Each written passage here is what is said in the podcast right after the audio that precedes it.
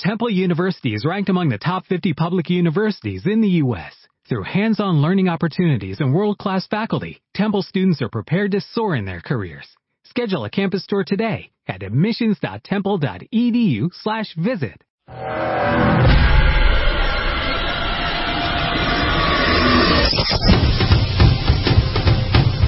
Ladies and gentlemen, boys and girls,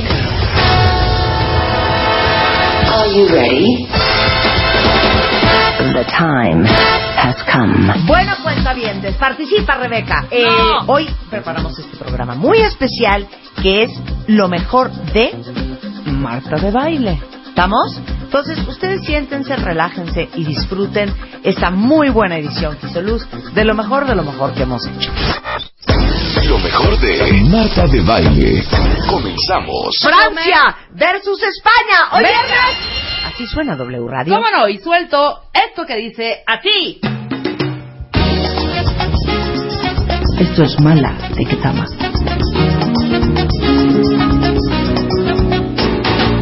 Porque me hace sentir que no soy La, la amo, hija.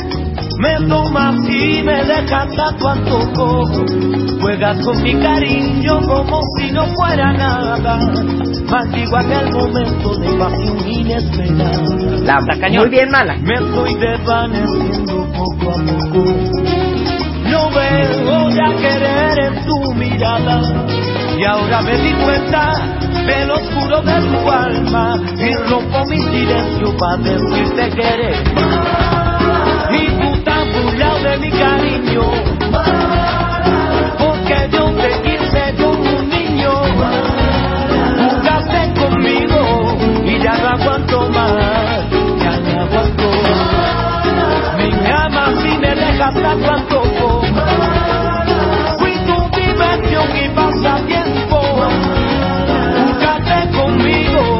ya no aguanto más. Ya no aguanto.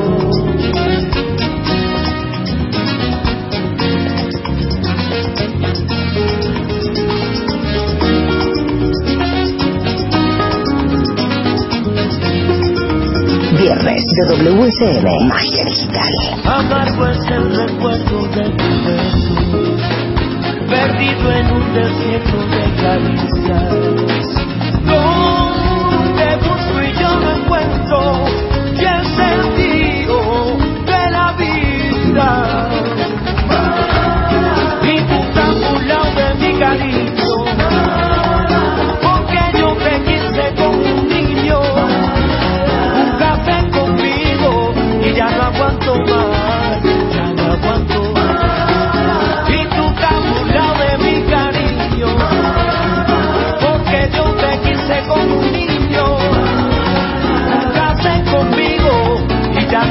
Aguanto más.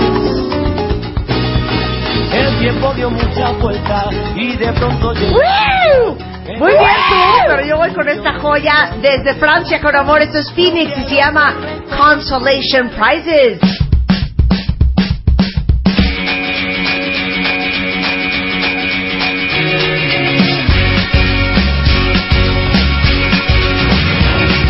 Started all in early September.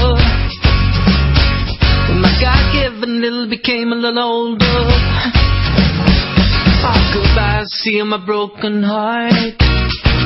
Hold on to your teardrops, you got a long way to go.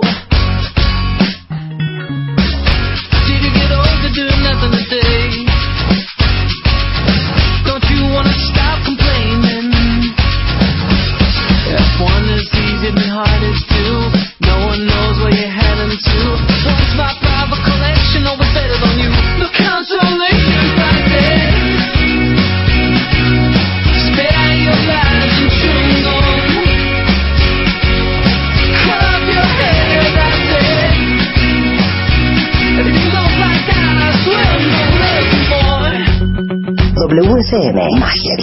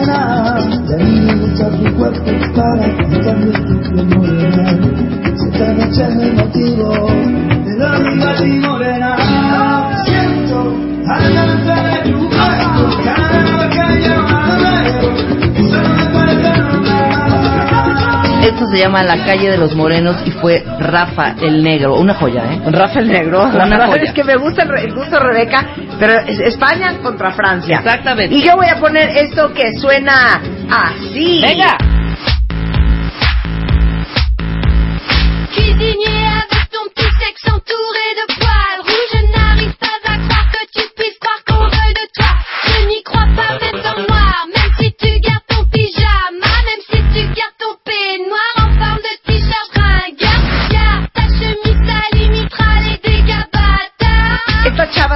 Allende y esta gran canción que fue recomendación de Luisa se llama Je vais te voir.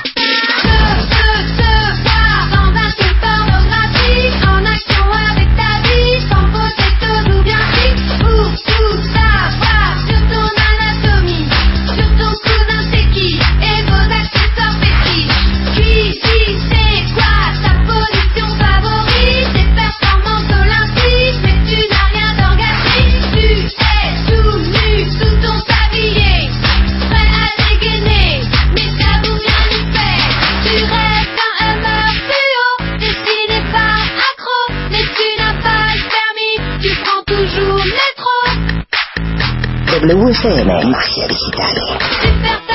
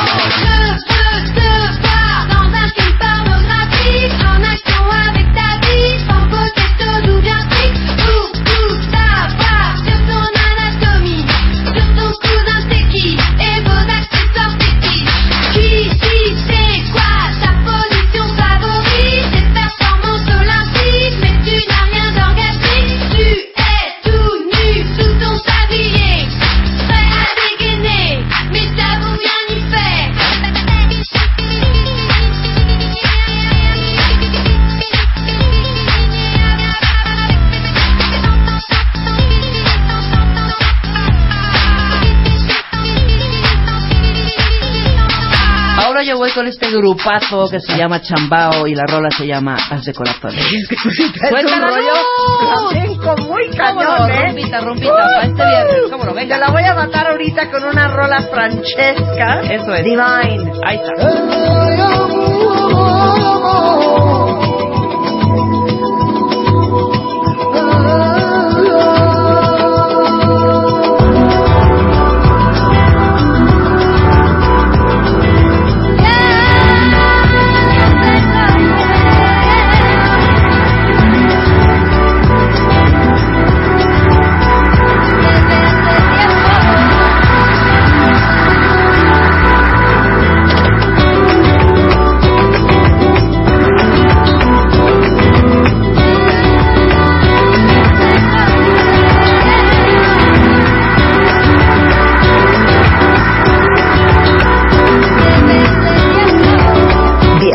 de WCN Magia Digital.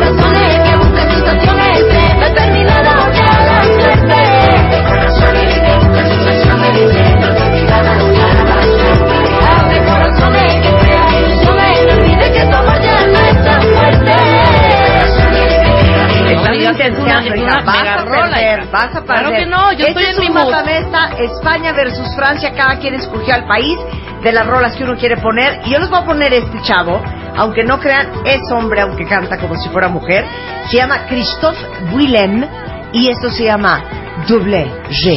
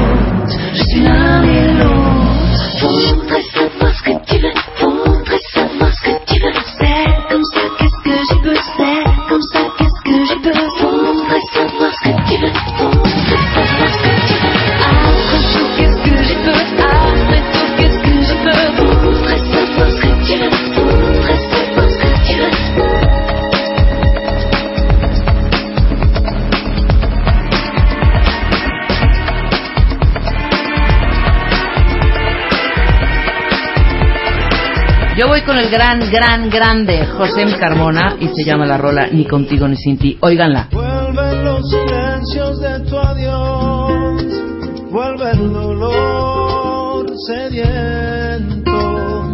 ¿Dónde fue a parar mi decepción? Si estás aquí como un recuerdo, sin avisar.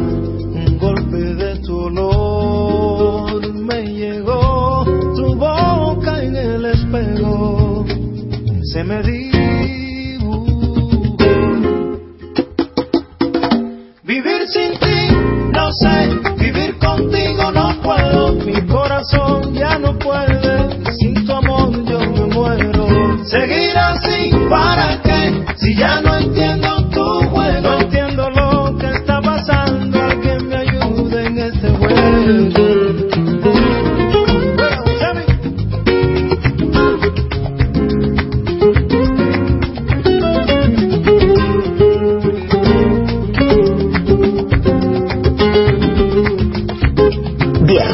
WCM Magia Digital.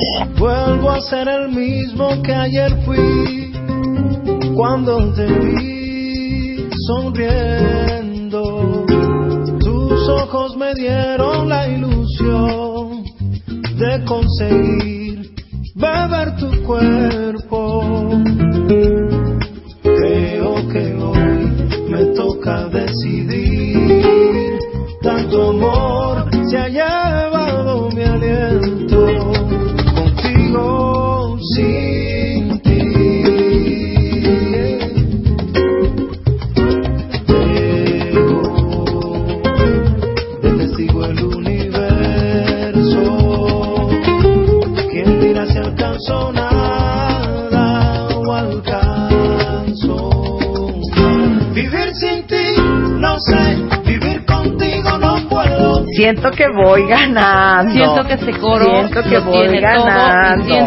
Que la gente me está apoyando. No Estoy me viendo- gusta, hija, pero no está Twitter- pa' viernes, no Hombre, está pa' viernes. Claro que sí, es para viernes, para subirte Miren. a tu coche, poner tu iPod y largarte para la carretera. hombre. Bueno, yo voy a poner, aunque no lo crean, rap francés, que seguramente si ustedes fueron super uber mega fans de Sex and the City, se van a acordar que hay una escena en la última temporada en donde sale esta canción que me parece espectacular.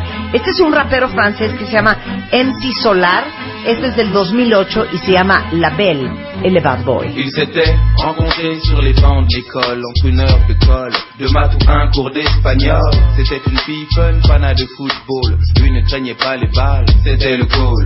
Qu'il lui promettait, c'était des balades en corvette. Pour l'instant en survette, il volait des mobilettes. Mais entre eux, c'était toujours complicité, escale sur un piédestal, un rêve délimité. S'il devenait triangle, elle serait rectangle. La belle et le bad boy, le triangle rectangle, c'est comme passer de Jodassin à Jodeci. Un vrai truc de ouf, style pur clip de R&B. Elle vit le grand amour, amour qui commence dans la course, se poursuit dans les tours et rime toujours avec toujours. Mais le contexte est plus fort que le concept. Son mec se jette et il se lave avec. Les sous-ensembles, dans les grands ensembles, s'assemblent.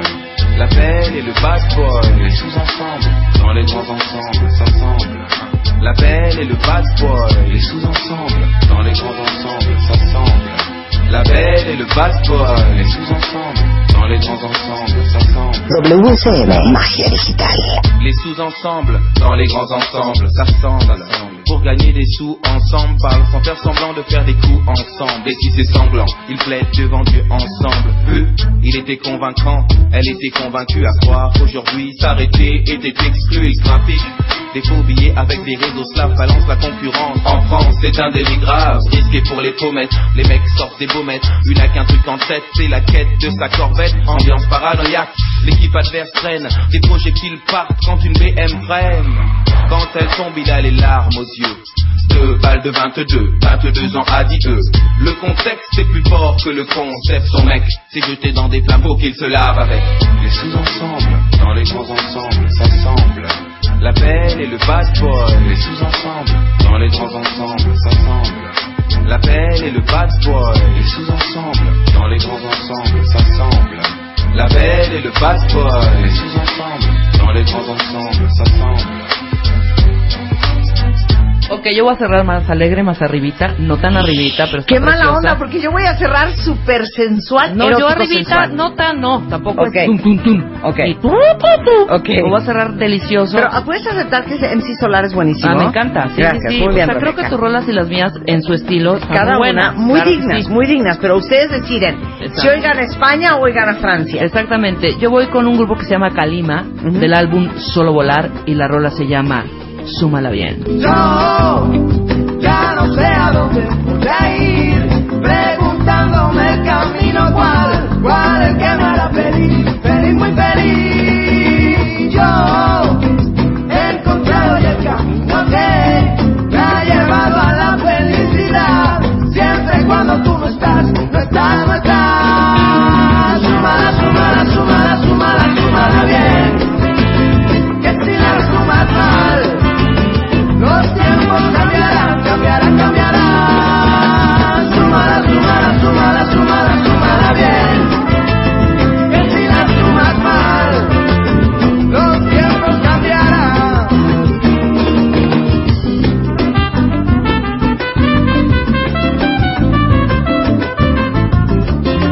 Muy bien, pues ¿saben? Super Ustedes rola. creen que yo iba a cerrar rola. así arriba, arriba, ribotota. Cero. Voy a cerrar. Es más, hasta voy a cambiarles la voz cuenta Hoy es viernes en W Radio y empieza el fin de semana. Y para todos los que hoy en la noche tienen plan, para todos los que piensan dormirse tarde, para todos los que están estrenando un nuevo amor, para todos los que están enamorados, o para todos los que van a aprovechar este sábado y este viernes para amarse un poco más. Yo cierro con esto desde Francia para México con amor. Es Lenubian y se llama Maqueta.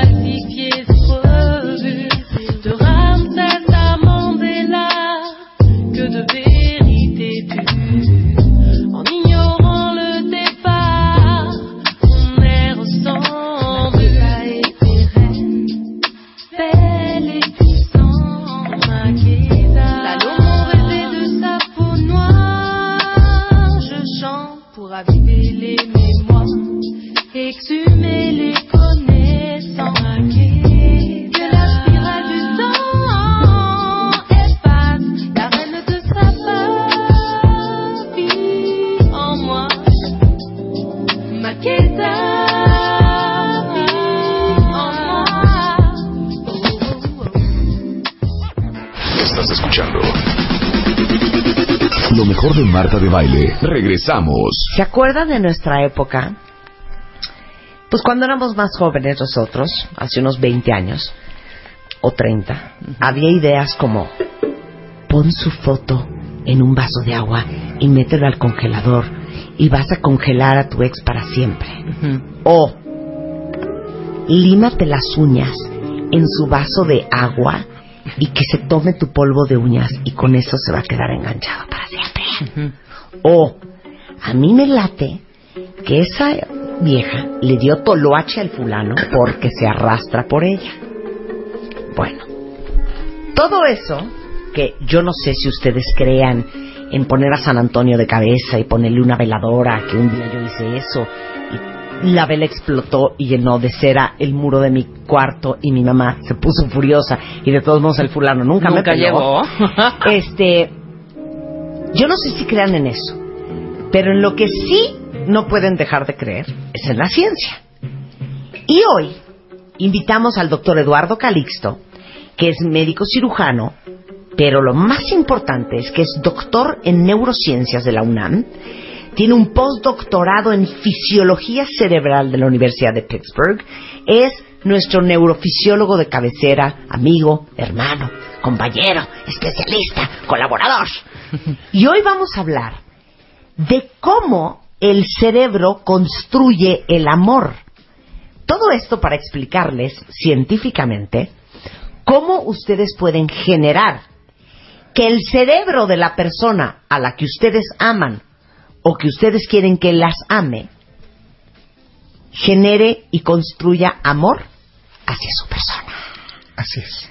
¿Lo dije bien? Muy bien, sí, excelente. Ok, entonces pongan mucha atención, saquen papel y pluma si necesitan hacer dibujos, hacer croquis, para que entiendan muy bien cómo el cerebro construye el amor.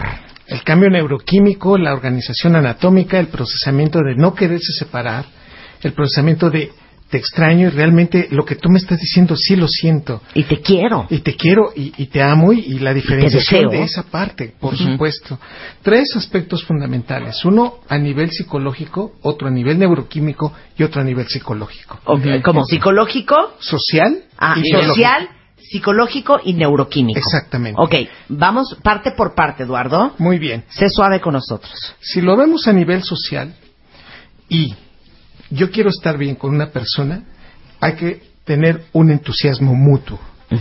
Si esto lo construyo de una manera dinámica, el proceso hace que los dos liberemos oxitocina, que los dos empecemos a liberar dopamina y que empecemos a activar neuronas en espejo, que entonces las sonrisas se comparten.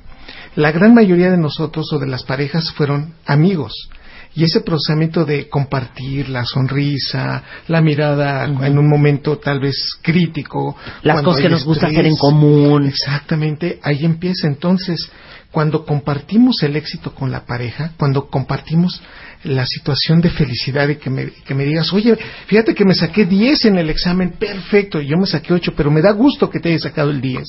Cuando te aprobaron a ti el proyecto, y no, no pude, pero me da gusto realmente y es honesto ese evento, automáticamente el cerebro empieza a disminuir todos los filtros que le podemos poner a las personas. Hemos analizado que la mujer huele el- el- el- la proteína complejo mayor histocompatibilidad. Hemos analizado que las mujeres nos hacen evaluaciones más completas a nosotros los varones y que nosotros somos más visuales. Pero desde el punto de vista inmediato y a nivel social, cuando compartimos este proceso de los entusiasmos, genera un proceso más inmediato y mayor, digamos, contundente para que una persona se haga parte de nuestra vida. Entonces, por eso dicen los psicólogos, Eduardo, que es bien importante para el éxito de una pareja los proyectos compartidos y tiene que ver con esto. Por supuesto, y cuando se comparten y se logran, son generadores de esa sensación de que esa persona es mi pareja. De apego. Totalmente. Y entre más oxitocina liberen, se apegan más. Y ese apego se construye con pequeños momentos cotidianos, con esas experiencias. Imagínate nada más circunstancias en donde ninguno de los dos, o uno de los dos nada más, no se entusiasme por el éxito del otro. Y ante esta circunstancia queda muy claro, este proceso de entusiasmo es fundamental para que el cerebro empiece a engancharse. Segundo punto, las buenas noticias Hacen que se sientan felices. Cuando uno de ellos es apático o cuando uno, uno de ellos dificulta el proceso de apego, automáticamente se corta este evento. Estamos hablando de, de aspectos de nuevo sociales que a nivel cerebral van cambiando el, el fenómeno de enganchar. Por eso, cuando una persona dice, me encanta este evento, me encanta que te haya ido muy bien a ti, y el otro dice, pero ¿por qué? Si ¿A mí qué? Yo hice el éxito, no tú. Claro. A mí me costó, no a ti. Sí. Pues, imagínate, dos, una pareja de un matrimonio joven en donde uno de los dos no comparte este aspecto, cambia el procesamiento de la neuroquímica que empieza a afianzar. Y el tercero, las respuestas pasivas. Cuando desde el punto de vista social analizamos que alguien es pasivo, cuando alguien tiene una aus- ausencia Cuando de no vitalidad sobre la reacciona en ese persona, sentido, Ujú, ajá. exactamente, cuando le dices, oye, tenemos este problema, ¿qué vamos a hacer? Pues es- Sí, no es no. nuestro, ¿eh? Es, Es tuyo. tuyo. ¡Eh! Qué Esa es perrada, esa es una perrada. Ajá. Y que le diga, no, no, no, pero es que mira, eh, también pues te arregla tu compete a bronca, ti. hijo, pues, ¿yo No. qué? Ajá. ¿Cómo quieres que te ayude, no? O aquellos de que, ¿pero qué hacemos? Lo que quieras. Sí. Circunstancia que esa parte del cerebro no construye, no filtra adecuadamente y se mete tanto la corteza prefrontal que automáticamente, y lo hemos llegado a decir, ¿sabes cuándo te vuelvo a contar un problema? ¿Sabes Sí. cuándo Nunca. vuelvo a compartirlo Sí. contigo? Esta circunstancia es meterse a un proceso cognitivo, la corteza prefrontal se queda con lo más negativo de nuestra vida. Aquí queda muy claro, aprendemos más de lo negativo que de lo positivo y la corteza prefrontal cuando le das ese guamazo de en la cara a alguien, no se le va a olvidar.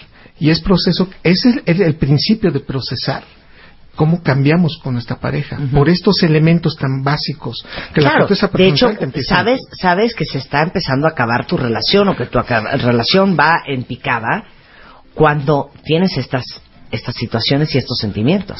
Por lo tanto, si lo queremos que, que es construir y que este proceso se haga más perenne, que se haga prácticamente toda la vida, es qué bueno, mi amor, que te fue bien. Oye, pero no. O sea, que te importe. Sí, y que digas, oye, mi amor, hoy tuve un problema muy serio. Y que te diga, no sé cuál sea tu problema, pero aquí estoy. Y estoy para ti. Y, y- Claro. y aquí te voy a escuchar. Claro. Ese proceso de afianzamiento, en donde busque cómo somos parte de un problema, los dos, afianza más socialmente la relación. Ahí se empieza a construir. Y véanlo, queridos cuentavientes, como los mejores amigos que se hicieron novios empezaron con estos tres elementos básicos. El compartir, el ser soporte mutuo y además no ser ausentes. Sí, claro. Estos elementos que se llevan en la pareja son fundamentales y construyen, dan el primer andamiaje. Este artículo fue publicado en Scientific Mind por Bileggi y otro por Epstein, en donde habla perfectamente bien de estos elementos a nivel Qué increíble. Entonces, socialmente, para que haya apego con, con, con una persona, esperando que se vuelva tu pareja, o que siendo tu pareja haya más apego, es entonces compartir los éxitos, soporte mutuo, un poco lo mismo. Este, ¿qué más? Sentirse felices por el éxito del otro y también ser presente. Y que te importe. Que estés ahí. lo del otro. Entonces, la próxima vez que diga, ay, pues es que a ella le encanta estar con mi suegra y entonces eh, para ella es súper importante ir a comer los domingos a casa de sus papás. Y a la verdad, a mí no me importa. Pues que te empiece a importar, ¿eh? Sí, claro. Porque ¿Para un día su cerebro se va a desconectar del tuyo. Así es.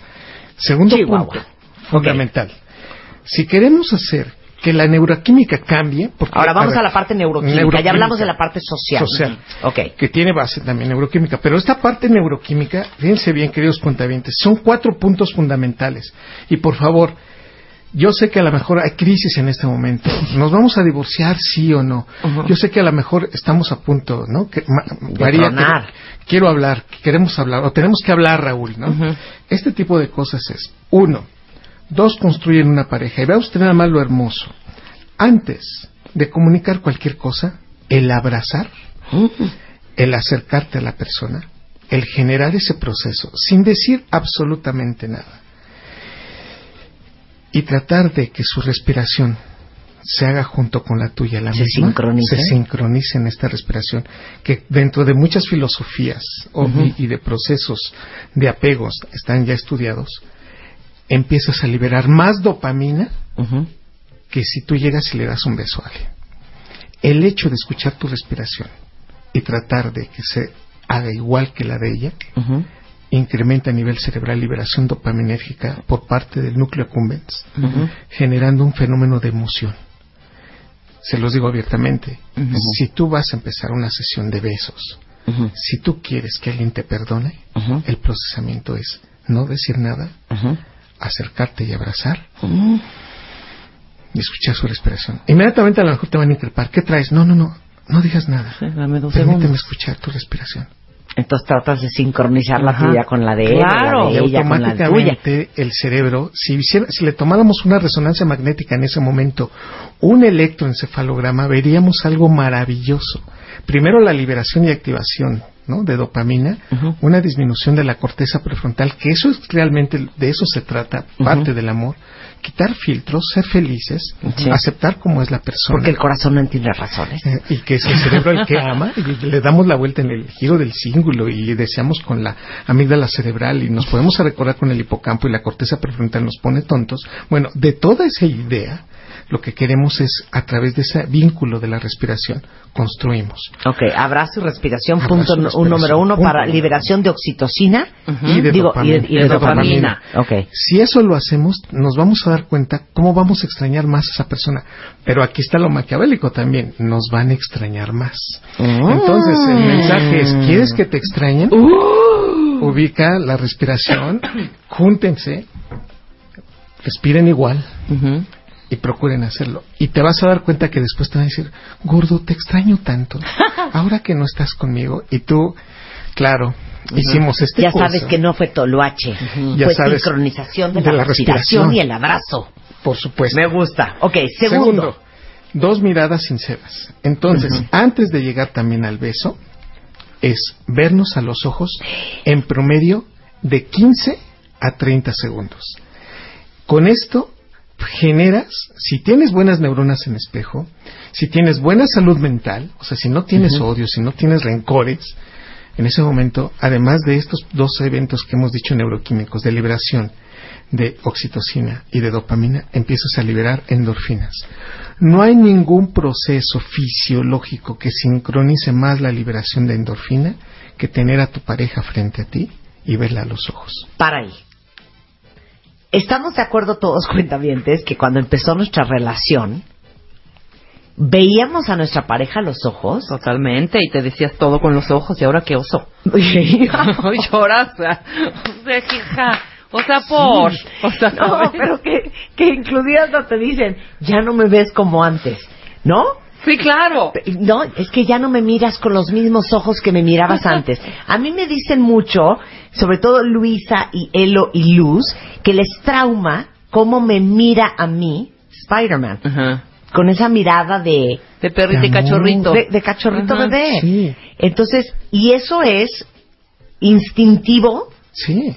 cuando estás en una relación al principio para liberar dopamina y endorfinas. Y entonces la endorfina engancha a través de otro proceso de adicción. Ajá. Lo que estamos haciendo constantemente ante estas circunstancias es que la endorfina nos hace sentir placer, nos quita dolores, nos hace sentir bien. O sea, es una de las partes fundamentales para sentirnos más ligeros. Sí, claro, Es un claro. procesamiento. Claro. Bueno, verse mutuamente o el procesamiento de sentirse cercano a esta persona libera endorfinas. Entonces, nada más, fíjate, si no decimos nada y nada más nos vemos, si después sincronizamos la respiración, ya tenemos dos elementos que van a ayudar muchísimo. Es que Marta no Rebeca, aguantaría ni cinco Rebeca. segundos viendo los ojos porque se cargaría de música risa. romántica, Luz. Se Mírame a los ojos. Mírame en los ojos. Ay, qué bonito. Mira qué bonita amistad. ¿No sentiste? ¿me estás un repele? No, no puedo te voltear da, a ver te da 30 como, te da segundos a como, Rebeca. te da como osito. Me da como penita ajena. Ay, qué Sí. mala. Pero, Ay, qué pero, feo. pero esto es con las personas indicadas. Claro. Ese es el, ese es el punto. Es en el amor. Es en el Exacto. amor, carnal. y, y si tú te das cuenta... Pero si lo hacemos ahorita, o sea, sí es así de... A con. Spider-Man, güey. Claro, lo Sí, voy a hacer con claro, Spider-Man. Mm. Con la pareja, con aquella... Con la pareja, Con la persona que estás construyendo el Ok, amor. punto número tres de la fase de la neuroquímica que favorece el amor. Bueno, el abrazar construye amores verdaderos. Entonces, fíjate nada más en esto. Es un ejercicio maravilloso. Están los dos parados. Otra vez vemos. abrazar.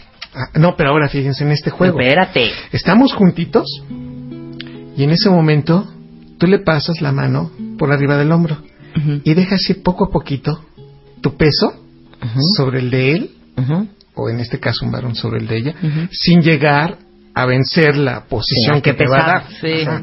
Pero es poco a poquito. Entonces primero recargas el hombro, luego el brazo, y luego te dejas ir poco a poquito y él o ella va, automáticamente va a generar una una fuerza totalmente proporcional al- a la presión de tu cuerpo que le estés dando. Y este juego lo puedes mantener durante cinco minutos. A lo mejor esta persona va a voltear y te va a ver, ¿no? En el caso de tu pareja, y tú lo puedes mirar, le puedes dar un beso, pero dejas recargado tu cuerpo. Esta sensación, este ejercicio, se hizo un estudio en la Universidad de Birmingham, indica claramente que de todos el 100% disminuyó la tensión, incrementó la sensación de relación, se vieron muy favorecidos y además permite una mejor construcción de elaborar discursos entre ellos. Conclusión. Para construir el amor sí necesitamos este proceso corporal carnal, pero de una manera muy básica. Podemos estar formados para entrar al cine, podemos estar formados para entrar a un evento, y si esto lo hacemos en forma constante, el cerebro inmediatamente, además de liberar todos estos procesos neuroquímicos, afianza la pertenencia a la persona. A ver, te voy a hacer una pregunta. Hay gente, yo soy una de ellas, que no puede estar con alguien más sin estarlo tocando. Incrementas la liberación de Estás oxitocina. incrementando Yo con siempre tengo que estar tocando, no, no solamente Ah, con la Spider-Man, gente. en Con general, las personas. toco, Estás siempre haciendo estoy vínculos tocando muy a alguien. fuertes, Marta. Bueno, lo que estás haciendo es una construcción social hermosa y, y esto hace que las personas se sientan con, con mucho apego hacia ti. Y entonces, cuando a ti te pase algo, o una situación que digamos, es que Marta está enferma, por ejemplo, esta condición hace que la gente diga, me siento mucho que lo que te está pasando, quiero ayudarte. Estas personas construyen fenómenos sociales muy fuertes y es por eso que haces que las personas te quieran más. Ahora, no sé, ¿ustedes no tienen pareja que ame currucarse? Es, Es eso, es, lo que está diciendo la Cuando currucada. reza, me llora, es más, hasta me mueve en la noche dormida para que yo ponga mi cabeza en su pecho, aunque se me tronche el cuello, que ya Sí. vean que tengo el cuello mal. Sí. Eso es parte también de lo que estás de lo que hablando. estamos hablando. Esto lo hicimos a nivel de estar parados, estar de pie, pero también lo podemos hacer. O este es el mismo procesamiento de dormir de- en cucharita. Mm. Es el mismo proceso de cuando estás en el cine, pones el brazo y la otra persona te pone la cabeza en tu hombro. Claro. Este es el proceso a nivel de vínculo corporal que entre más se apoye, más oxitocina libera y más sensación de pertenencia. Y por eso cuando ya no está contigo, se empieza a extrañar fuerte y dices, Sí. es que es que lo extraño. Claro, yo extraño Sí, horrendo a mi marido cuando no estoy con él, Por ejemplo. por ese apego físico. Entonces, lo que queremos es construir amor, lo que realmente queremos y cuántas veces nos conflictamos es que es que no me quieres. Y lo hemos, lo, lo hemos analizado incluso con Mario Guerra en el, en el punto muy concreto. Si tú no le enseñas este aspecto, difícilmente lo vamos a hacer. Si tú no le enseñas a mirar, si no le enseñas, no te enseña a respirar junto con él, si no te enseña a abrazar, entonces, ¿cómo caramba vamos a mejorar una relación? Bueno, empiecen a hacer esos ejercicios, cuentavientes. Bueno, todo esto que les está diciendo Eduardo Calixto es justamente cómo hacerle para construir amor en otra persona. Exactamente. ¿Ok? Ahora vamos con el punto número cuatro de la división de neuroquímica. de neuroquímica. Hay que saber acercarse y mantener el interés. Tan malo es como no hacer, no, no, no, no hacerlo. No hacer el approach. Estar, ausen- estar ausentes, incluso presentes pero ausentes, como estar constantemente de un, un beso, ¿no? Y, y- y me acerco. O hacer beso. abrupto. Y dices, bueno, oye, ya, ¿no? Este, mantente un poquito alejado, creo que no es el lugar.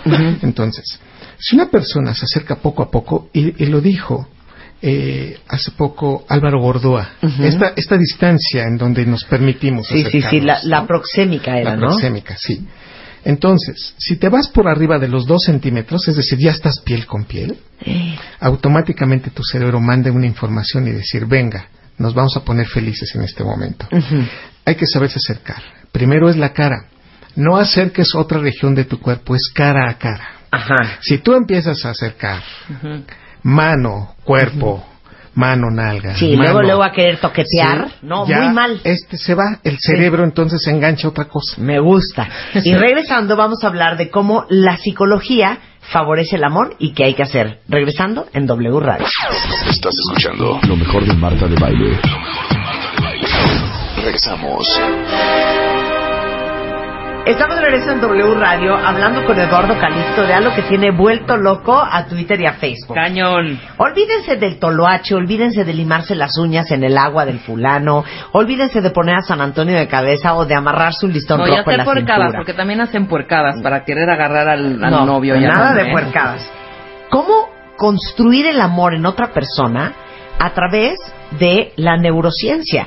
Y como el doctor Eduardo Calixto es neurofisiólogo de la UNAM, eh, tiene un postdoctorado en fisiología cerebral de la Universidad de Pittsburgh, nos está explicando desde el punto de vista social, neuroquímico y psicológico cómo enganchas el cerebro de alguien más a que te ame y a que Sí. sienta apego por ti.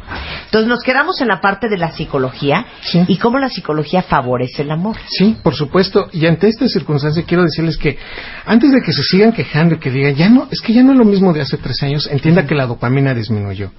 Que ya no te abrace y que incluso a veces los orgasmos tardan más tiempo, porque la liberación de dopamina y de endorfinas tarda más tiempo. Y que si ahora aparecen más problemas es porque precisamente somos más críticos de la pareja que antes. Y ahora es más mortal, es igual más prácticamente que nosotros porque el cerebro no puede mantener este proceso por más de cuatro años. Sería contra natura, estaríamos cerca de la esquizofrenia, tener tanta dopamina. Es más, un amor de esos, de esos patológicos, de esos crueles, sería matarnos neuronas de la corteza prefrontal. Por lo tanto, es un proceso biológico que tenemos que entenderlo. Pero desde el punto de vista a nivel psicológico, punto número uno. Cuando estamos con una persona, copiamos ademanes, palabras. Sí. Empezamos a resolver problemas como lo resolvería esta persona. Cuando una persona convive por, en promedio, 12 meses, se empiezan a copiar detalles del otro. Y empezamos a hablar con algunas palabritas como lo dice él. ¡Ay, qué lindo, ¿no? Cuando yo no lo decía. Si uno se mimetiza. Exactamente. Ese proceso es construcción. Hoy tenemos que reconocer que hay varios estudios incluso a nivel desde cómo nos atiende una persona y cuando alguien repite lo que le acabo de decir, damos más propina, por ejemplo. Cuando alguien nos dice algo que queremos que nos digan, nos vamos más contentos. A nivel del cerebro, el giro del cíngulo es el que interpreta emociones. Cuando yo veo que alguien me abre los ojos, cuando veo que alguien me mueve la cabeza, cuando alguien veo que me sonríe, el giro del cíngulo está interpretando, entonces disminuye mi agresión, procesa entendimiento de la conducta del otro. Las ma- el sitio donde más neuronas en espejo tenemos es el giro del cíngulo. Por eso si la otra persona está llorando y yo tengo buena salud mental, me tengo que tranquilizar. Es pro- por esa razón que el giro del símbolo cuando se activa dice, te acepto como eres. Está bien esta circunstancia y este problema, lo vamos a resolver. Pero entre más copiemos cosas, el giro del símbolo atenía- atenúa más. O sea, ¿cómo? Aquí va el punto. Si yo me voy a pelear con mi pareja y en este momento le digo, es que tú dijiste esto y además resolviste de esto de esta manera y no era lo que habíamos acordado. Si ella me empieza a ver, empiezo a ver lágrimas en sus ojos y mi giro del símbolo se activa, me tranquilizo. Digo, ok, no vamos a, no me voy a poner así, discúlpame. No me voy a poner pesado. Creo que tienes razón, vamos a tratar de resolverlo esto de otra manera. Ya ganó, el giro del símbolo se activó.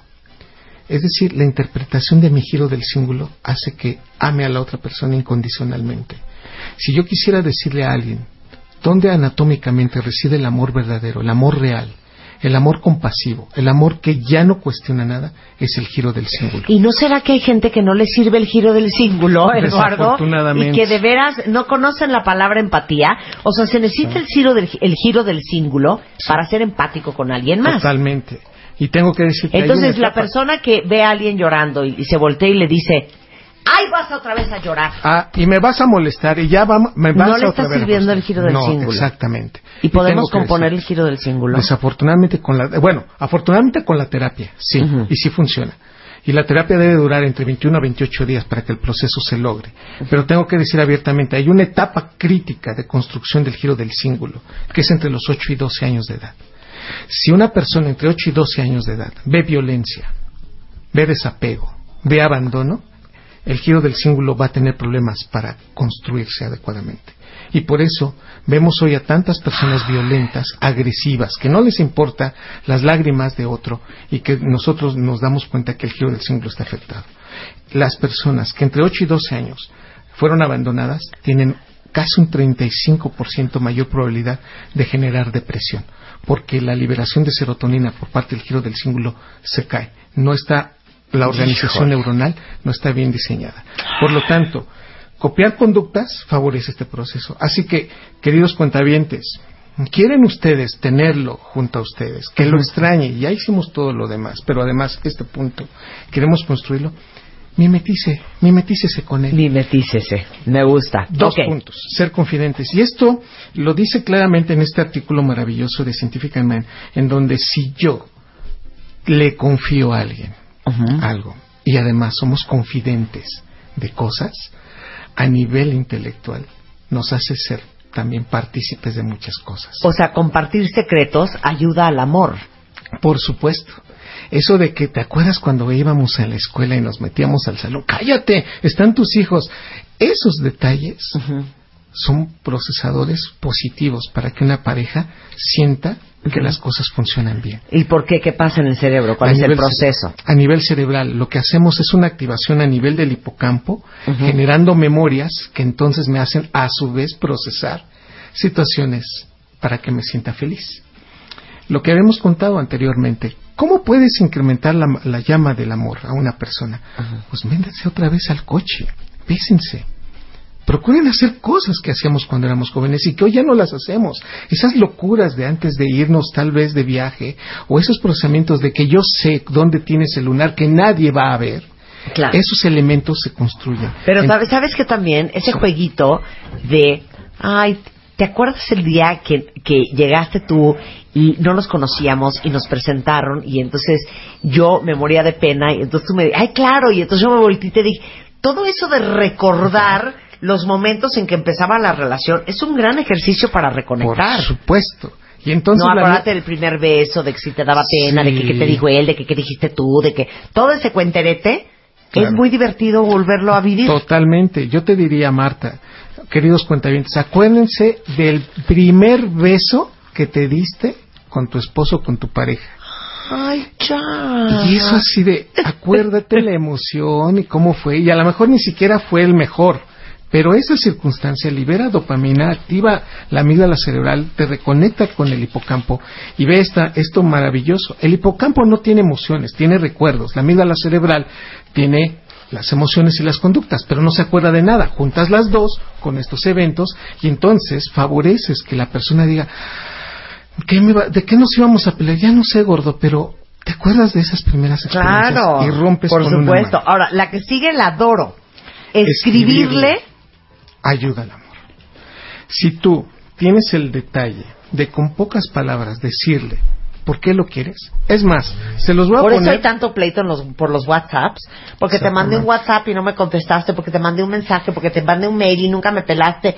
Todo eso enchila mucho a la pareja. Sí, por supuesto. Pero, y ante esta circunstancia, querida Marta, queridos cuentavientes, el mensaje es este. Si puedes, hoy, háganlo de esta manera. Después de que te acercaste, te alejaste, después de que ya lo abrazaste, que sincronizaste tu respiración con él, dile, ¿por qué es importante que esté en tu vida? ¿Y cuál es la magnitud de lo que es esa persona contigo para siempre? Pero escrito.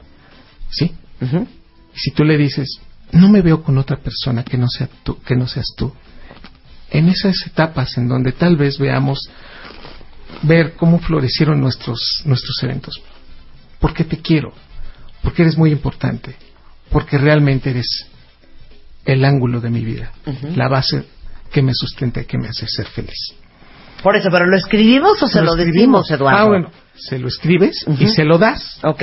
Y entonces en tu presencia él lo va, ya sea que lo, te lo, lo lea en voz alta o ya sea que lo esté leyendo, vas a ver el cambio de actitud que esa persona va a tener. contigo. Ahora, igual puede ser en un WhatsApp. ¿En puede un ser en WhatsApp, puede ser en un mail. Muy bien. Pero ese ejercicio lo puedes hacer en diversas magnitudes, con frecuencia distinta, pero funciona porque funciona. A nivel cerebral, entonces, va a ser condicionante de muchos eventos y entonces va a decir, es que ya no me has escrito, es que ya no me pone las cosas. Y naturalmente, si lo haces consecuentemente, esto hace que a nivel cerebral genere ese reforzamiento de las parejas. Mira qué bonito. Y tenemos uno último espectacular. Sí. El cuento de las manos. Y me trauma este punto, Eduardo, porque ¿cuántos de ustedes no se acuerdan cuando se agarraban la mano caminando con su pareja? ¿Y cuántos de ustedes ya lo dejaron de hacer? Por supuesto. O cuando estaban viendo tele, o cuando estaban en el cine, o cuando estaban esperando lo que sea. Cuando estaban ante un problema, Marta. Cuando uno de los dos se enferma. O resolvemos que si tú le tomas la mano a una persona que tiene dolor, que sabe que viene el dolor. La- el dolor puede ser desde un cáncer, desde un Hasta una contracción. Exactamente. Y te soporta la mano, la sensación de dolor es menos intensa. O sea, la magnitud del toque de mano es, tiene tanta magia a nivel cerebral que se los voy a decir de esta manera. Tocar las palmas es algo maravilloso. Tú sabes, es más, tocándole la palma a una persona sabes quién es tu pareja. Es maravilloso. Háganlo. Hay una memoria a nivel de la corteza parietal sobre el reconocimiento de la palma de la pareja. Uno. Sin cerrarla, sin cerrar la mano, le dices, no cierres tu mano. Voy a poner mi mano sobre la tuya. Mis dedos sobre tus dedos. Palma con palma. Permíteme verte, permíteme estar junto a ti.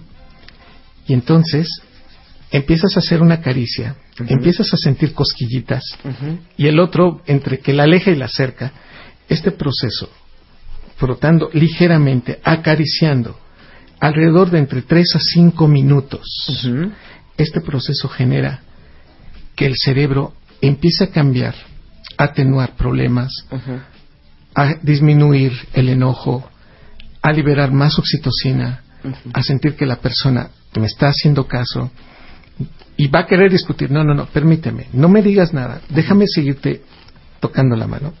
La corteza parietal. Qué la miedo ser tu pareja, frontal, ¿eh? Qué miedo ser tu pareja, ¿eh? Todo bajo control. La, la corteza límbica empieza a disminuir y automáticamente, después de estos tres o cinco minutos, que venía ofuscado, que venía enojada, ¿de qué íbamos a hablar?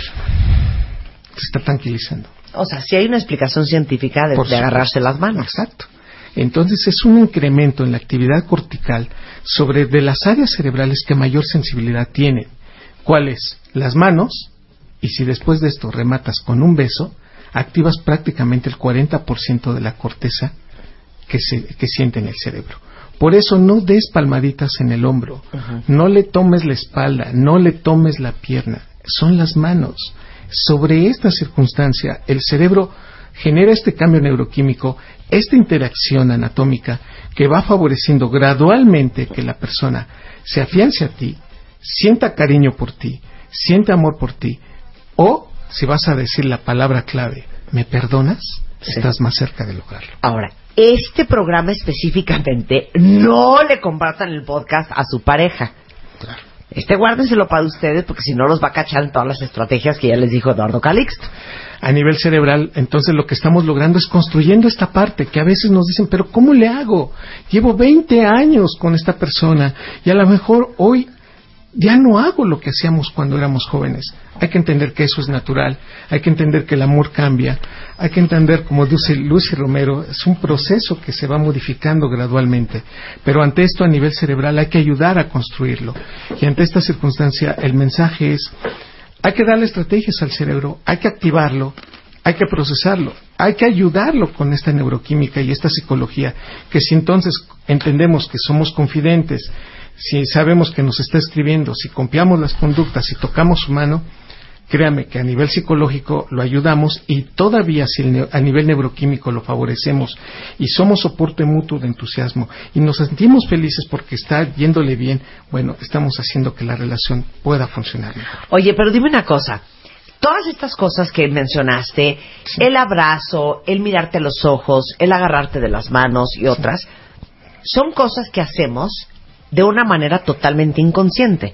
Porque hasta seguramente hoy que escuchamos a Eduardo Calixto todos, sabemos que esto tiene repercusiones en la neuroquímica cerebral, etcétera, etcétera.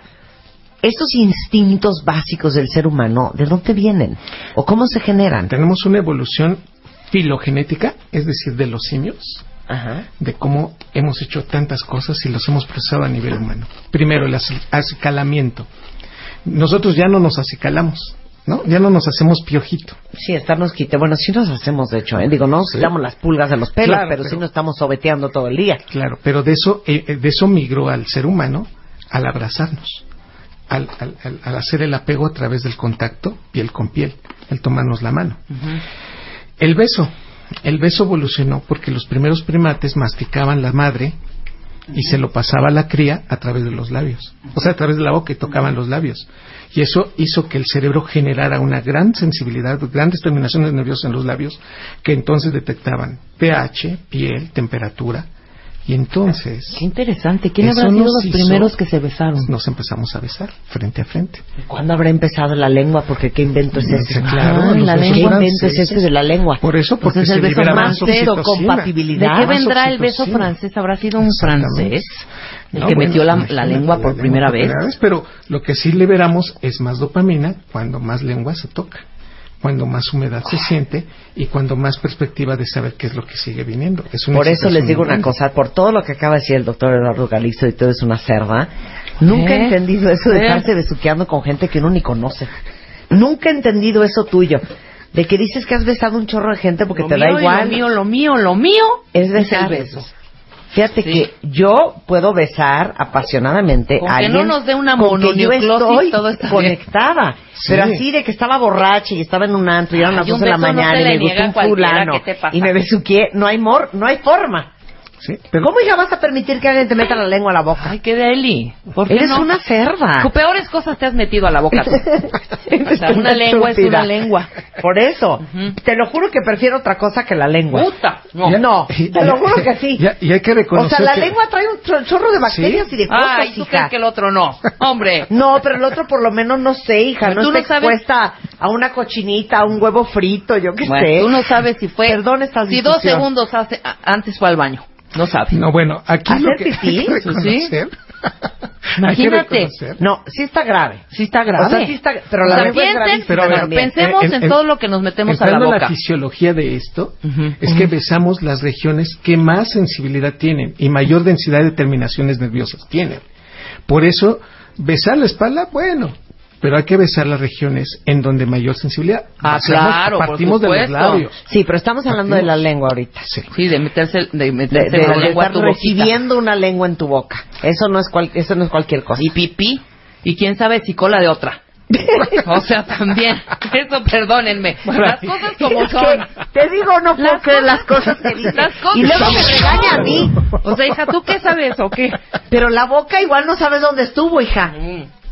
Bueno, también. Claro, claro. Todo mal, todo mal. Claro, Bueno. claro. Ahí O sí. sea, pata, cola, Pata, boca, cola. lengua, todo mal. Pero bueno, somos los únicos, bueno, realmente desde el punto de vista filogenético, Sí, algunos simios, el puercoespín, sí.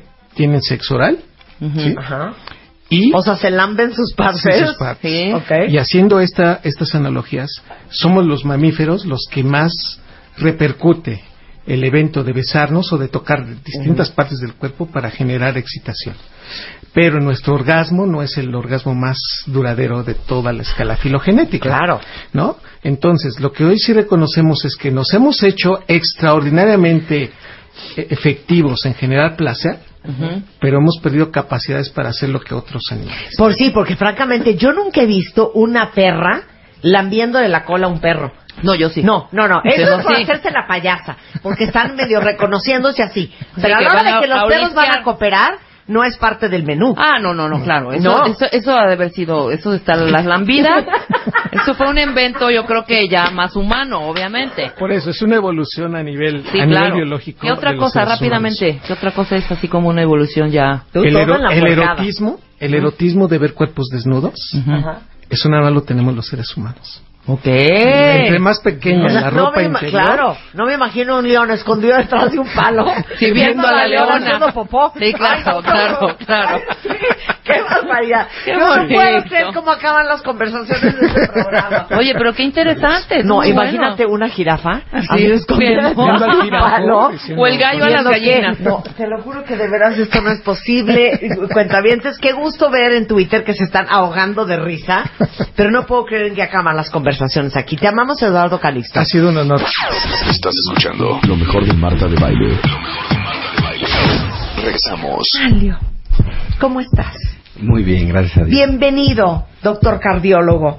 Manlio Fabio Márquez es nuestro cardiólogo de cabecera y hoy vamos a hablar de un tema tan fuerte que es el síndrome del corazón roto. ¿Y ese cuál es? Así es, bueno, pues es algo muy interesante que en primer lugar hay que aclarar, no tiene nada que ver con el amor, no se vayan a O sea, confundir. no es de que corté con mi novio y de veras siento que se me va a parar el corazón. Claro, ese es el típico síndrome del corazón roto, pero no, aquí vamos a hablar del síndrome del corazón roto desde el punto de vista médico. Ok. Y ese es distinto. Esta resulta que es una enfermedad bastante, bastante rara que ocurre frecuentemente o más frecuentemente en mujeres arriba de los 60, 65 años de edad. Ajá. Para que no se me angustien Sí, no, porque ya sabes que nos angustiamos a la menor Sí, provocación. Sí, las conozco. Entonces, hacemos esa primera aclaración. Y es un síndrome médico tal cual. De hecho, el nombre correcto es síndrome de Tako-Subu. Del taco subu. Así es, es en japonés. Ajá. Eh, taco en japonés quiere decir pulpo Ajá. y subo olla. Ajá. Entonces la forma que adquiere el corazón cuando a las personas le da esto es como la olla que usan, ah, un saco que usan en Japón para cazar pulpos. Y por eso es que le pusieron este nombre. ¿Cómo se llama otra vez? Taco subo. Takotsubo. Así es, exactamente. Takotsubo. Exactamente. Y fue descrito primero en Japón, ¿verdad? Así es, sí, ¿Por qué en- en Japón? Parece ser que los japoneses y específicamente las mujeres japonesas tienen mayor susceptibilidad al espasmo coronario, es decir, a que las arterias del corazón se hagan chiquitas y entonces no pase bien la sangre cuando hay un estrés emocional muy fuerte. O sea, el corazón se empieza a deformar y se empieza a parecer estas vasijas que usan los pescadores japoneses para cazar pulpos. Así es, exactamente. Por eso se llama taco subo. Exactamente. Y se llama del corazón roto porque Ajá. está asociado con un estrés emocional intenso. Así es. es Sigan haciendo corajes, ¿eh? Sigan haciendo corajes. Todos hemos visto, ¿no? En las novelas que de repente al personaje principal, ya sea hombre o mujer, de repente le dan una noticia muy fuerte, ¿no? Se murió tu hijo, alguna cosa así, y inmediatamente se llevan la mano al pecho. Bueno, esto es algo muy similar, porque los casos que se han descrito asociados a estrés emocional puede ser por la noticia de la muerte del esposo, de la muerte de un familiar cercano, la muerte de una amistad, ¿sí? y se caracteriza igual que un infarto con un dolor opresivo muy fuerte en la parte media del pecho. Eh, de hecho, pues el dolor es tan fuerte que la gente va a los servicios de urgencias y tiene alteraciones electrocardiográficas. Por eso es que les digo que no es el síndrome del corazón roto nada más porque te dejó tu novio, sino es algo más, más grave. Por eso, pero cuando te dieron una noticia muy seria, cuando pasó algo muy grave, cuando estás en una crisis espantosa, la gente dice, se agarra el pecho y dice, ay Dios mío, me va a dar algo, me va a dar algo, me va a dar algo. Y se agarran del pecho, Así es. te lo juro que me está dando un infarto, no sabes qué impresión. Y se agarran el pecho. Así es, sí. Hay un dolor eh, precordial, le llamamos nosotros, muy fuerte porque estos vasitos coronarios se cierran por la adrenalina tan fuerte, se libera mucha adrenalina y eso hace que estos vasos se cierren.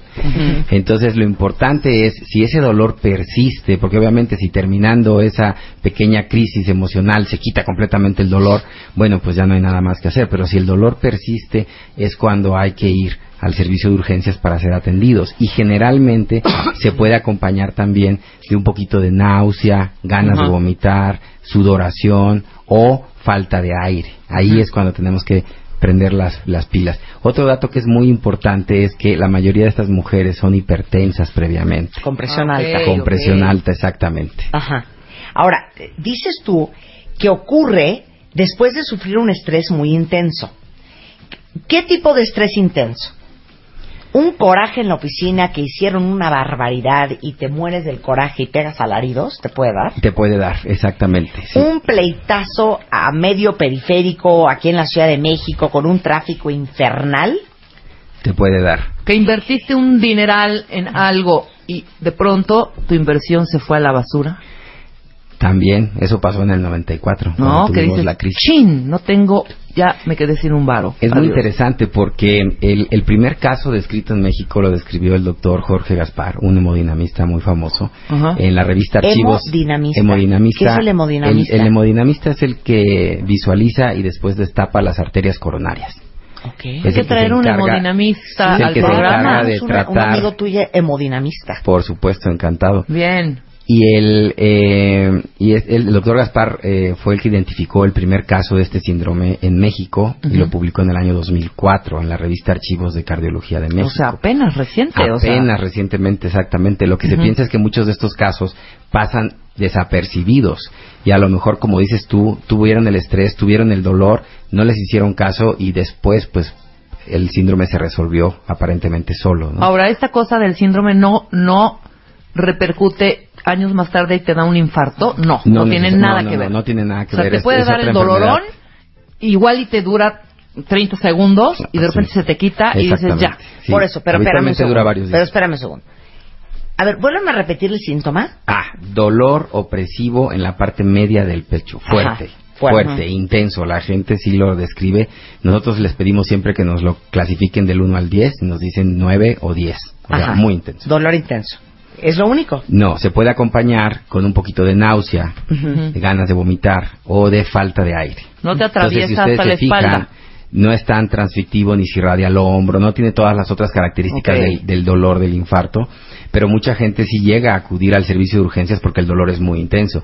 Y en el electrocardiograma se llegan a observar cambios en el electrocardiograma. No es un electrocardiograma normal. Esa es la diferencia cuando no hay este síndrome. Es que el electrocardiograma, cuando no hay ningún problema, pues está completamente normal. Aquí sí hay algunas alteraciones. Ok, explícame fisiológicamente el proceso. Ya sabes que me fascina el Ujú. rollo fisiológico. Sí, exacto, eso me encanta. Llego yo y te digo, Miren, lo primero... Manlio. es No, yo voy a llegar a darte la noticia. Ah, ok. Manlio.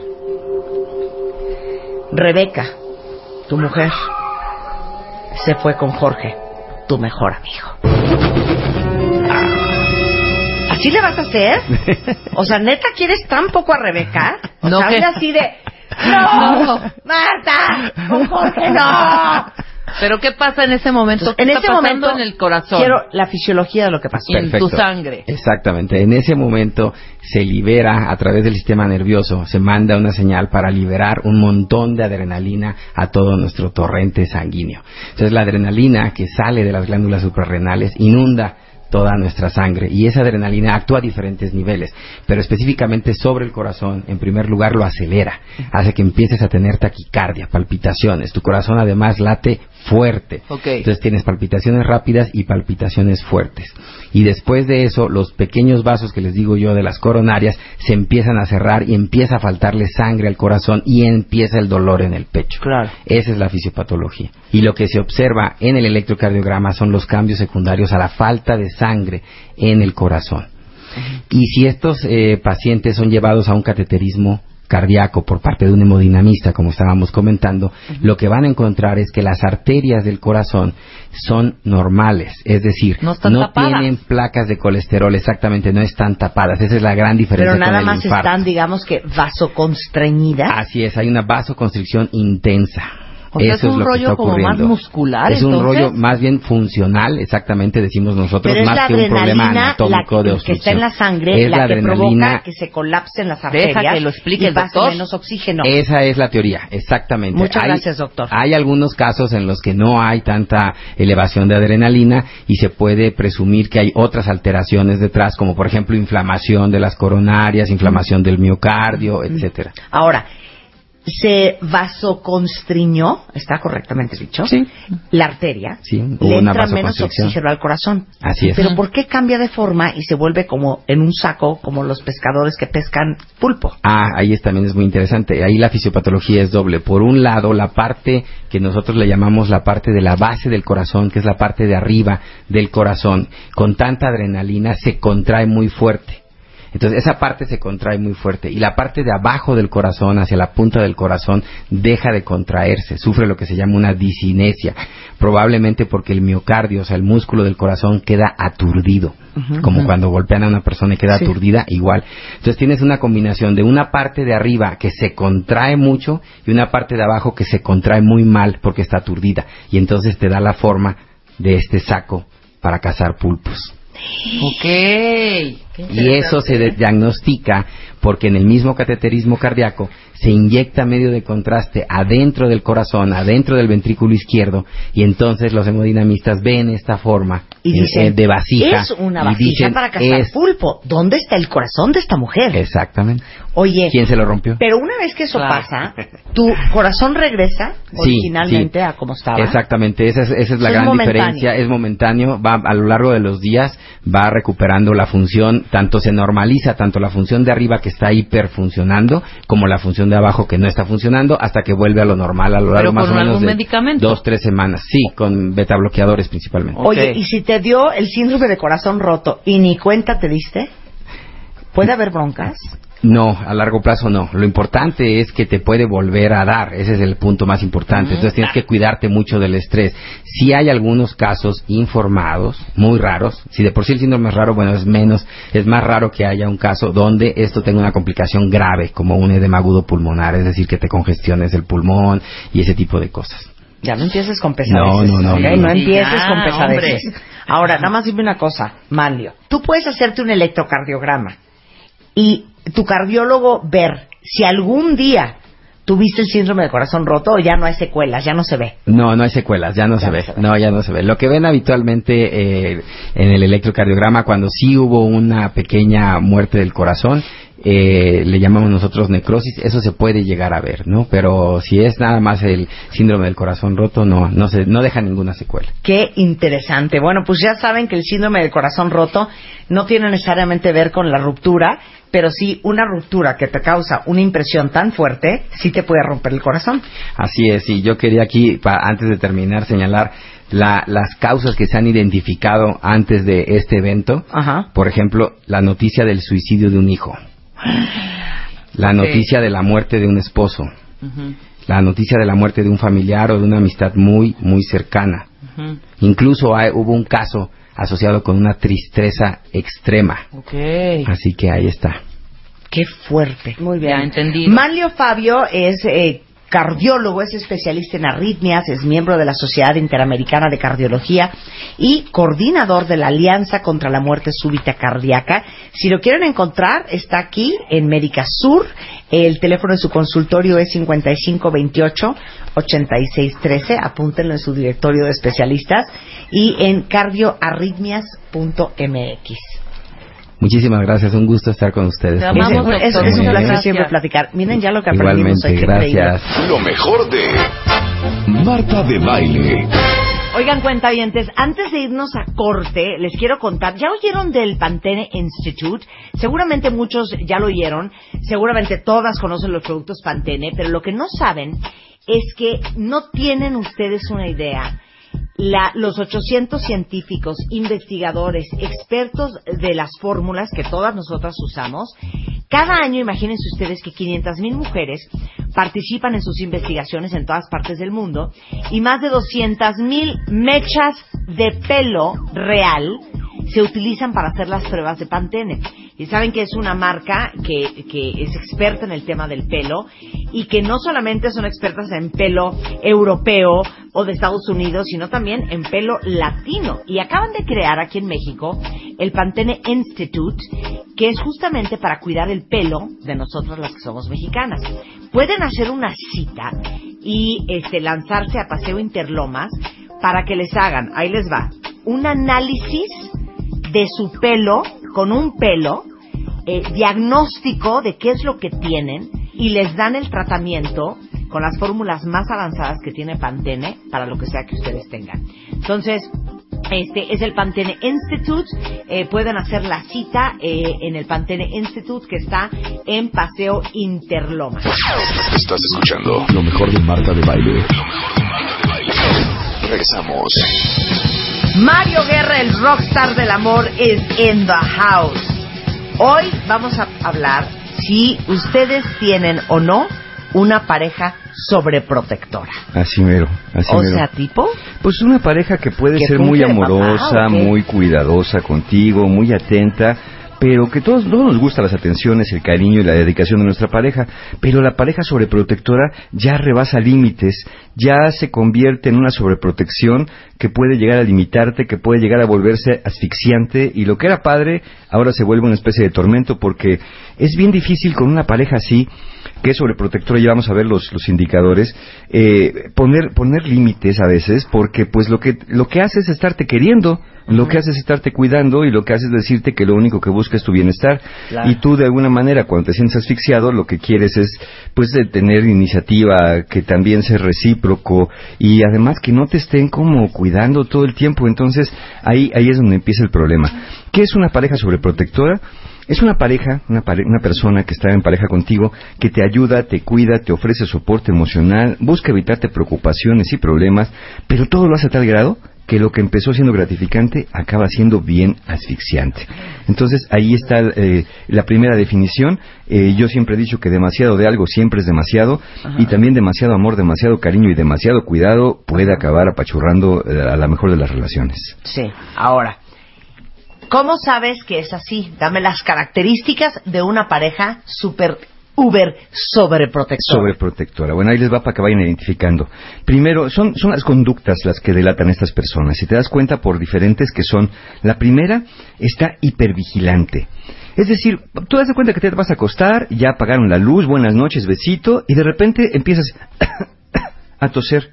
Prende la luz de inmediato y corre a la cocina por un vaso de agua. Te- Ten, tómate esta agua. ¿Cómo estás? ¿Te sientes bien? ¿Tienes algo? ¿Necesitas? No, me dio tantita tos. No, no, es que eso no es normal. O sea, Ay, a, a ver, ponte el termómetro, déjame ver qué te está pasando. Me voy a quedar aquí un ratito a cuidarte. A, no te voy a, vuelva a pasar. Tú duérmete tranquilo. Y tú, no, no, en serio, estoy bien. No, no, no, de verdad, no. Eh, A ver, dame un traguito de agua. Es que no tengo sed. Dale un traguito de agua. Es por tu bien, por la eso garganta. es primo hermano de preocuparse. Sí, pero preocuparte a un nivel... eh, está bien que te preocupes y que reces el rosario si quieres abajo de la cobija, pero que ya involucres al otro en tus preocupaciones y que lo hagas objeto de ellas, eso ya eh, empieza a dar en la torre a la relación. Entonces, esta persona te va a atender, te va a dar lo que cree que necesitas, sin saber siquiera si lo necesitas, así sea en el medio de la noche. Siempre está atenta, no duerme bien, tiene el sueño ligerito, siempre está preocupado por ti, descuida obviamente sus propias necesidades para ver si no se te ofrece algo y hasta lo que no se te ofrezca te lo va a dar. Esa es la primera característica. Ok, segunda. La segunda, te trata como si fueras un niño o una niña. No te deja salir de la casa si no vas abrigado o abrigada. Ajá. Eh, eh, eh, no, tápate por si hace frío. Es que no hace frío, ¿cómo? Ya, ya, ya está el calor. No, no, tápate. ¿Qué tal que en la noche te haga frío cuando vengas de regreso? ¿Qué tal si llueve? Este, llévate algo ligerito por si hace calor. Este, mira, llévate esto de comer. No, hombre, en la cocina, ¿cómo? ¿Cómo vas a comer en la oficina esas porquerías que te hacen daño? Eso te va a hacer mal. Mira lo que te preparé. Oye, ¿pero qué lo preparaste? Me levanté a las 5 de la mañana para hacerte tus albóndigas con chipotle que tanto te gustan, porque sé que te fascinan, y tu arrocito al vapor y tus verduritas al punto. Entonces, ahí está la comida.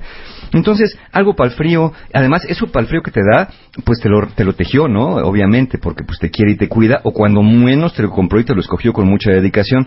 Te va a dar mil recomendaciones de seguridad, casi casi te va a dar la bendición en la puerta. Ten cuidado en el tráfico, esa avenida que cruzas es muy peligrosa, por favor cuídate de los cafres, y cuando llegues a la oficina, ten mucho cuidado en la escalera, no te, agárrate siempre del pasamanos porque los accidentes se dan cuando uno se descuida. Entonces no quiero que te pase nada. Entonces lo que hace es desconfiar de tu buen juicio y de tus habilidades para enfrentarte a imprevistos y problemas de la vida, por eso te da tanta recomendación. Casi, casi te va a poner el nombre en una tarjetita en, la- en- en el suéter que te puso, obviamente, aunque no tengas frío, con un segurito para que no te vayas a perder. Oigan, vayan confesando quién de ustedes es así. A Pues no, son así, o tienen una pareja así. A ver. Hay otra característica, se te adelanta. Va un paso adelante de tus deseos, de tus necesidades y de tus pensamientos. Como se dedica a estarte observando continuamente para ver qué quieres, qué no quieres, qué te pica, qué te molesta o qué te estresa, pues ya te tiene bien estudiado. Pero lo malo es que cree conocer tus necesidades. Aquí el error que comete la pareja sobreprotectora está bien que sea observadora y que sea atenta, pero su, su preocupación y su mayor defecto es que cree que te lee la mente. Entonces, antes de que pidas algo, ya lo tiene. Antes de que digas que necesitas algo, ya te lo dio. Eh, insisto, aunque tú no lo necesites, aun cuando, cuando sea contra tus propios deseos. Volvemos al punto, por ejemplo, de la mamá que tapa al niño cuando tiene frío. Este, tápate, es que no tengo frío, es que ti- ti- tienes frío, te está haciendo frío y te tapas. ¿Qué haces en ese mensaje con los no, hijos? no tengo frío, mamá. No, tú crees que no tienes frío, Sí, pero, sí, tienes. ¿no? Tú crees que no tienes hambre, ¿no? La pareja llega, oye, tenemos que comer. ¿Sabes que no tengo tanta hambre? No, tendrás tienes algo? comer. Tienes que comer, ¿no? Porque es hora de comer. Pero es que no tengo yo soy hambre. un poco sobreprotectora. ¿eh? Sí, bueno, eh, ahí ya ven, ya nos vamos identificando. Sí. Entonces, vas adelante de los deseos del otro, adelante de su seguridad, pero no tomas en cuenta los deseos del otro o sus necesidades del momento. Esa es otra característica de los, de los sobreprotectores. Otra más, se angustia o dramatiza. Es una persona que hace de su pareja y su relación su razón de ser en la vida Ay, no, ¿qué es esto? es su vocación, ¿no? Si no pudo con los hijos o no hay hijos de por medio, o aún habiéndolos, incorpora a la pareja como, si tienes dos, como un tercer hijo al que cuidar, porque piensa que es su vocación. Si sienten que todo va bien, es el paraíso, porque sienten que están cumpliendo con su cometido. Pero si algo se descompone por pequeño que sea, están en el infierno. Se te descompone el día entero. Porque sienten que no son capaces de estar cuidando adecuadamente a esos hijos de nacimiento y a ese hijo adoptivo que convirtió en la pareja. Si le pides que pare, oye mi vida, yo creo que, mira, no, la verdad, no es para tanto. La verdad, la verdad, dame chance, no quiero ponerme el suéter y déjame comer al ratito, ahorita no tengo hambre. Entonces en ese momento siente que está rechazando su ayuda y, y- y se pone muy angustiado, ¿no? Se pone muy mal porque siente que ya no lo quieres. Por ejemplo, en el aniversario o en tu cumpleaños, él o ella tienen que ser los primeros que te feliciten y te den el mejor regalo, la mejor sorpresa. Si te le adelantas y le dices, eh, mi amor, felicidades de nuestro aniversario, hoy te lo di antes, yo fui el primero. Bueno, catástrofe, ¿no? ¿Cómo es posible que haya sido tan descuidado? Tienes razón, tú tan atento y amoroso que eres conmigo y yo no fui para ver a las 12.01 de un segundo darte el regalo. Qué mala persona soy.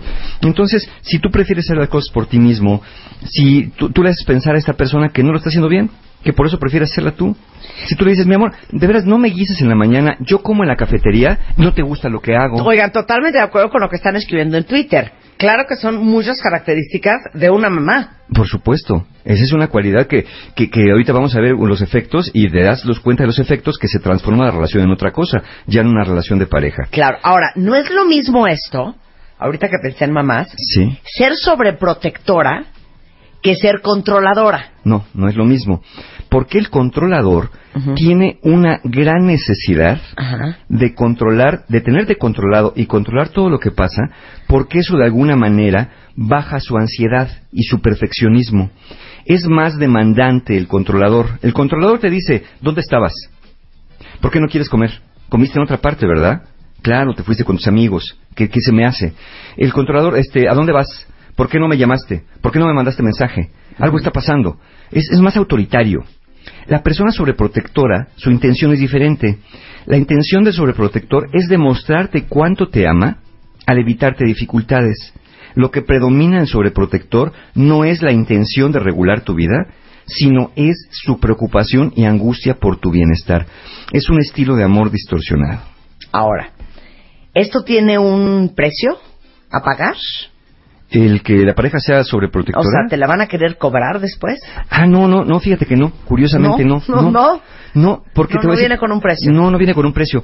De verdad, de verdad, eh, la persona, la pareja sobreprotectora, estás creyendo que es genuinamente altruista, genuinamente generosa, Sí. y cae, cae, hay una palabra que define a estos sobreprotectores, que es la abnegación. La abnegación es suprimir tus deseos, intereses y necesidades para satisfacer los, los intereses, deseos y necesidades del otro.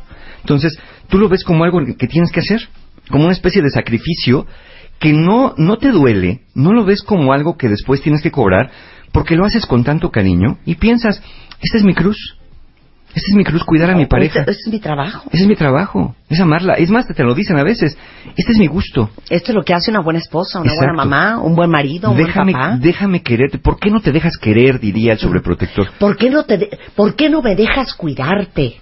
Sí, claro. Es que, claro, no me dejas cuidarte porque no te estoy cuidando bien, ¿verdad? No estoy siendo suficiente. Dime qué quieres que haga. Dime qué quieres que haga porque siento que no te puedo hacer sentir cuánto te amo. Eso se vuelve muy tormentoso. Entonces, eh, estas parejas eh, eh, no se la van a querer cobrar porque realmente eh, se ven un tanto como víctimas, pero no piden ayuda. Es más, si necesitan ayuda inclusive, si necesitan algo, van a preferir que no seas tú quien los ayude porque tú eres la persona que más aman y no quieren importunarte con sus necesidades. Difícilmente estas parejas te van a poder echar en cara una ingratitud, porque al contrario tienden a culparse por su no saber cómo cuidarte como tú te mereces. ¿Por qué nos volvimos así? Bueno, esta es una muy buena pregunta, porque pudiste eh, o pudieron no haberse vuelto así, ha vuelto así, pudieron haber sido así desde antes. Lo que pasa, acuérdate que un día hicimos un programa donde decíamos que lo que empezaba gustándote mucho de una pareja, lo que te llamaba la atención, es lo que acababa chocándote después. ¿no? A lo mejor te llamaba la atención que una persona fuera de carácter firme y después te quejas que tiene un carácter del carajo. A lo mejor te empezaste gustándote a alguien que era muy divertido y después ya no aguantas que sea el payaso de las fiestas.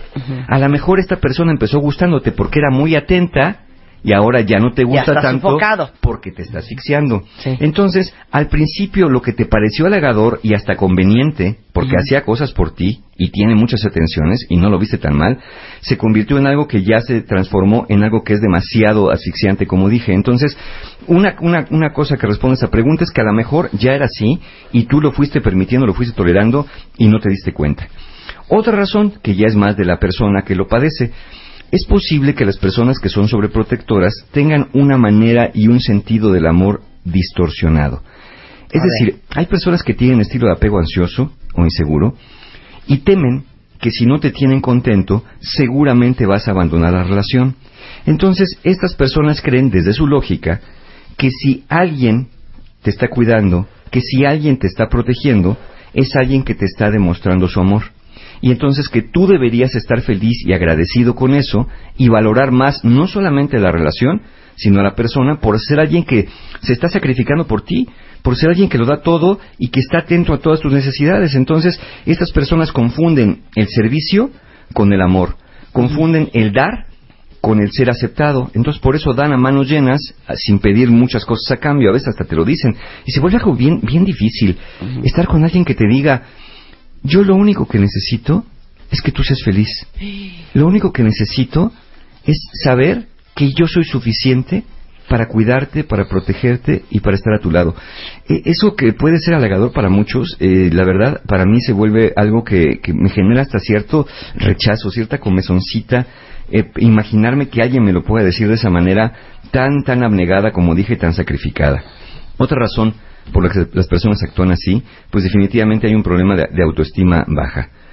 Hay personas que no se sienten dignas de ser amadas por quien son, sino por lo que dan o lo que hacen por otra persona. O sea, mala autoestima. Mala autoestima. ¿no? Porque una persona dice, bueno, obviamente nuestras acciones nos constituyen. Obviamente si yo hago cosas, fastidio a mi pareja, la critico, la regaño, le grito, pues obviamente el amor que tiene por mí va a empezar a desaparecer porque si le pongo hasta el borde del precipicio, pues va a acabar por despeñarse. Pero, pero, pero es- eso es una cosa que es normal. Pero hay personas que no importa lo que estén haciendo o no importa cómo sean, sienten que el amor que reciben es más bien por lástima. Es más bien porque el otro no se ha dado cuenta. Hablamos también un día del síndrome del impostor y también el síndrome del impostor se da hasta en las relaciones de pareja. Decir, es que yo no sé ni por qué me quiere. ¿no? A- La semana pasada una paciente me decía, Mario, es que a veces siento que mi marido ni le gusto. Es más, siento que no le puedo gustar a nadie con esta cara, con este cuerpo, y ahí es que siento que no estoy tan mal. Pero cuando siento que no le puedo gustar a nadie, es cuando me pongo más insistente en cuidar, en proteger, en dar. Porque es como, es la única manera que sé de, de dar amor para que el otro lo sienta y me regrese un poquito de su atención. Para las parejas con autoestima baja que son sobreprotectoras, si es el caso, es una manera de decirte, mira cuánto te amo, mira cuánto te estoy queriendo. Y hay otro elemento que ya no tiene que ver con la persona sobreprotectora, sino tiene que ver con el sobreprotegido. A veces tu pareja, es verdad que pudo haber empezado a ser así, por la razón que quieras, por su baja autoestima, por su manera de amar distorsionada o porque ya era y así lo traía, pero tú también ten en cuenta una cosa, tú lo has permitido. Es cómodo, es cómodo, ¿no? Esto es delicioso. Es cómodo. Eh, Al principio dices, hombre, pues mira, mis deseos se cumplen, mis pensamientos se leen.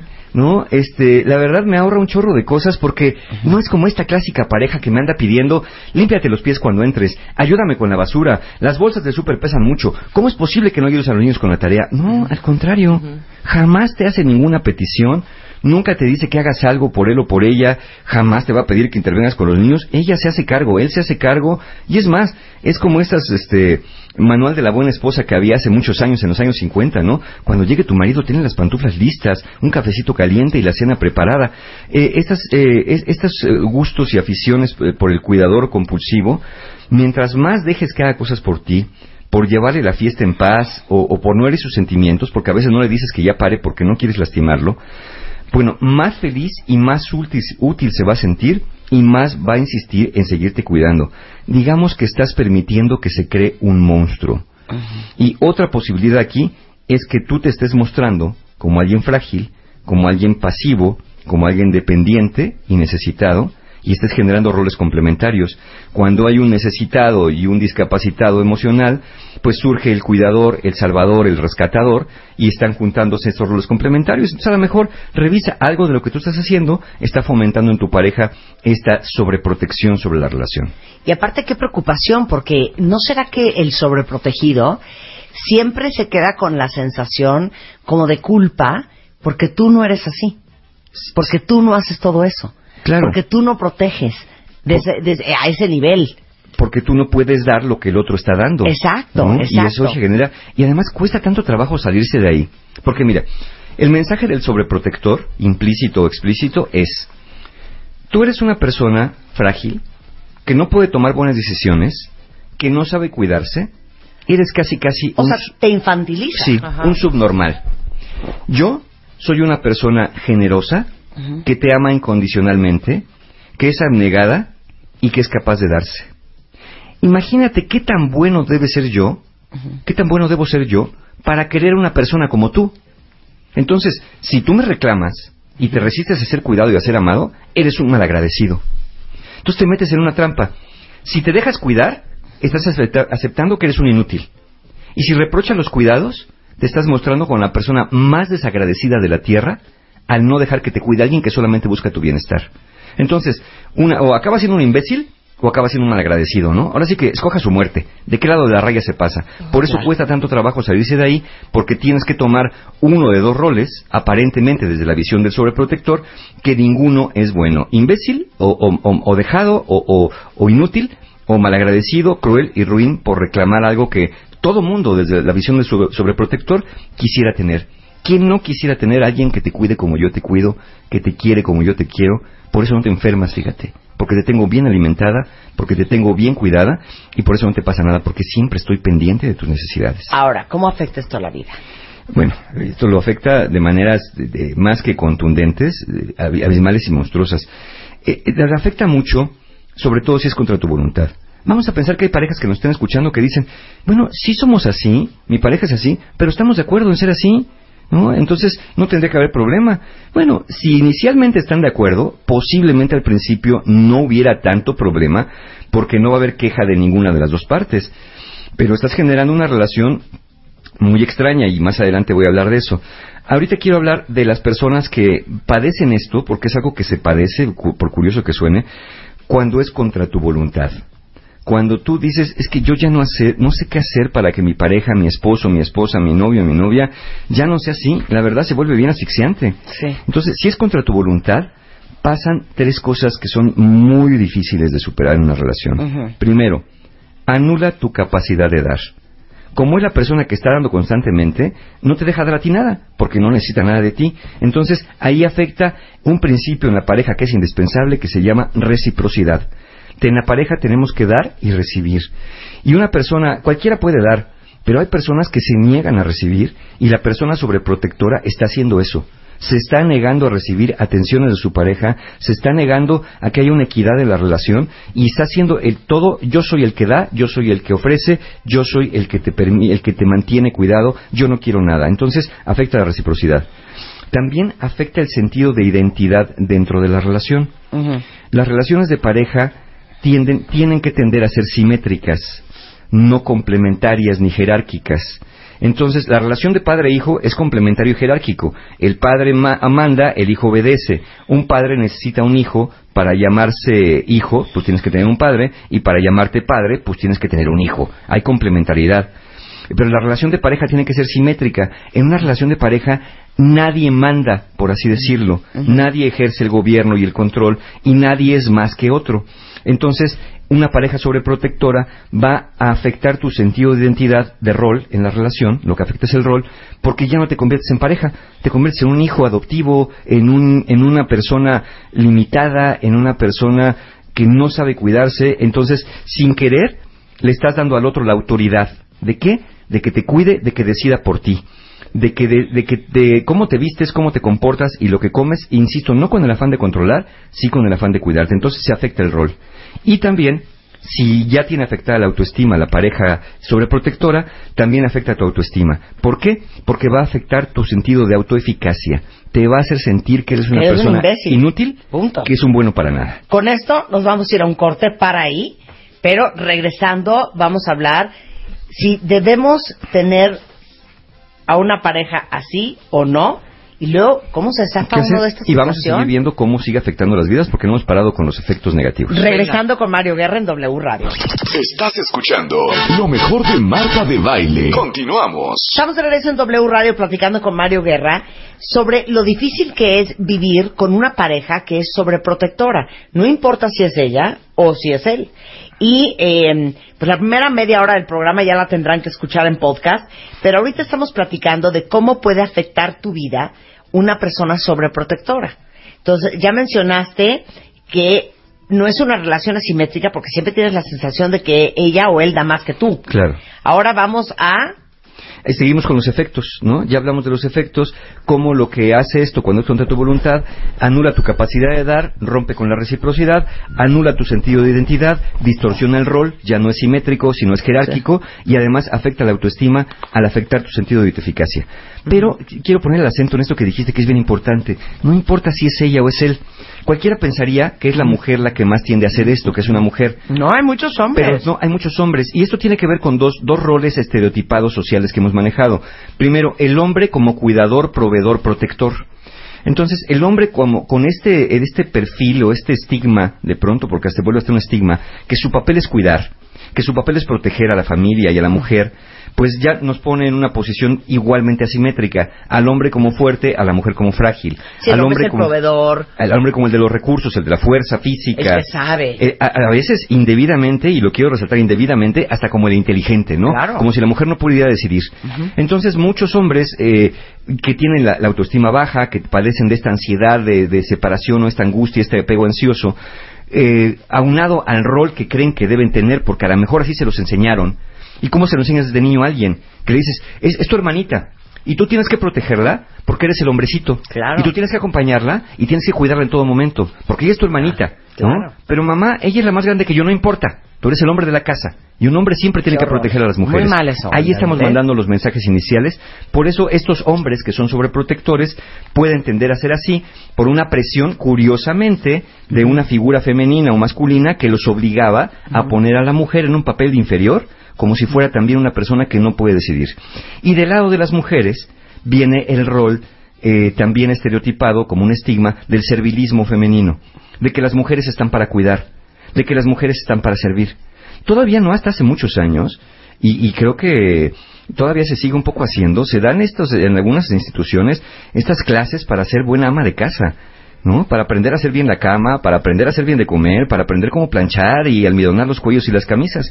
Estamos inculcando, en este caso, en, algunas mujeres, este rol de ser eh, la ama de casa, la cuidadora, la que tiene que proteger, la que tiene que ocuparse de todas las cuestiones de salud, de alimentación y de cuidados. Como si, como si el hombre no pudiera elegir sus propios alimentos, como si el hombre no fuera capaz, ¿no?